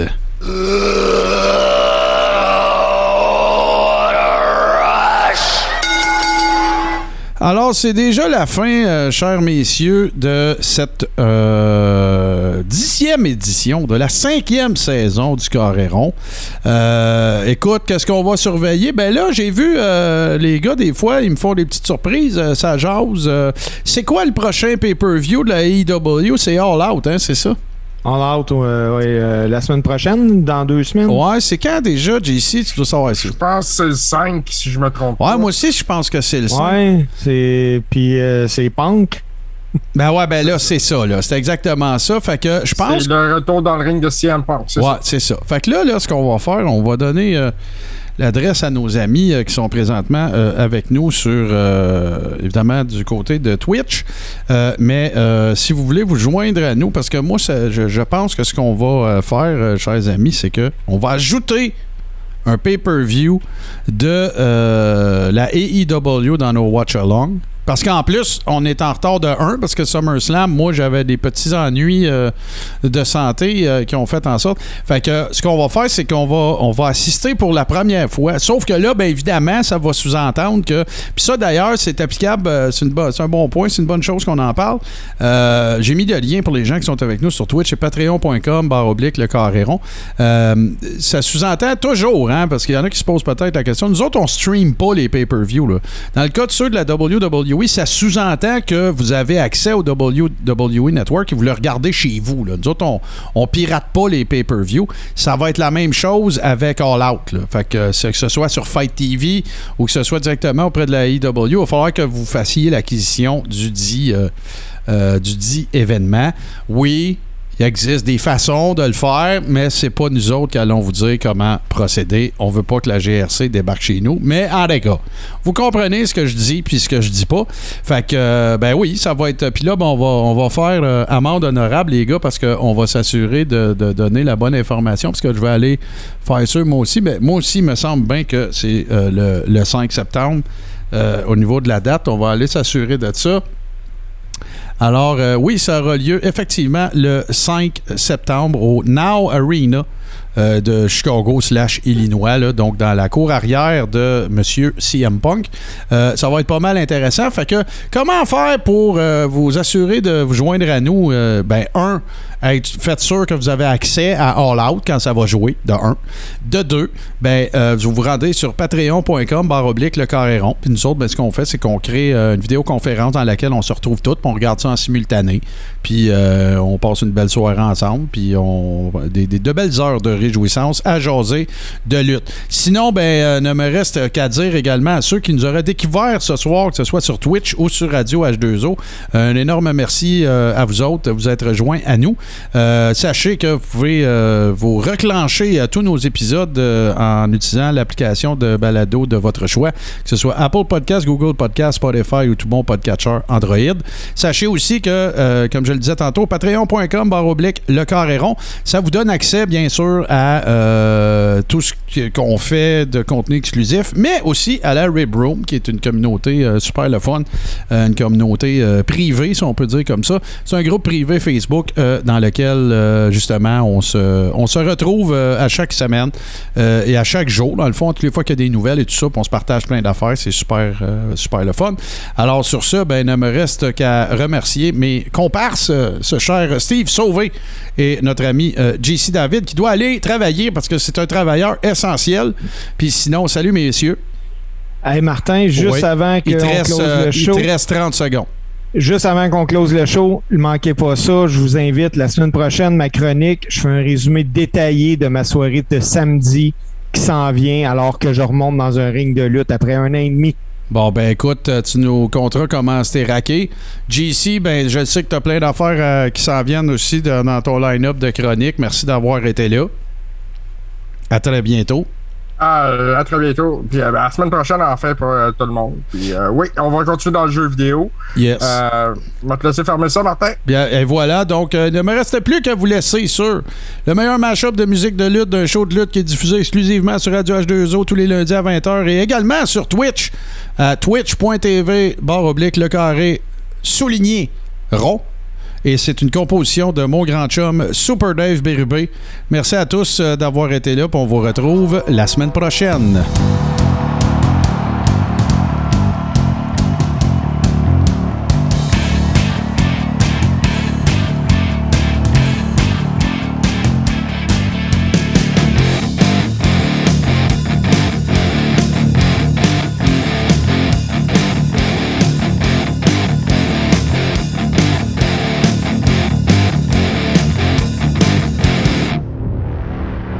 Famille H2O Web Media.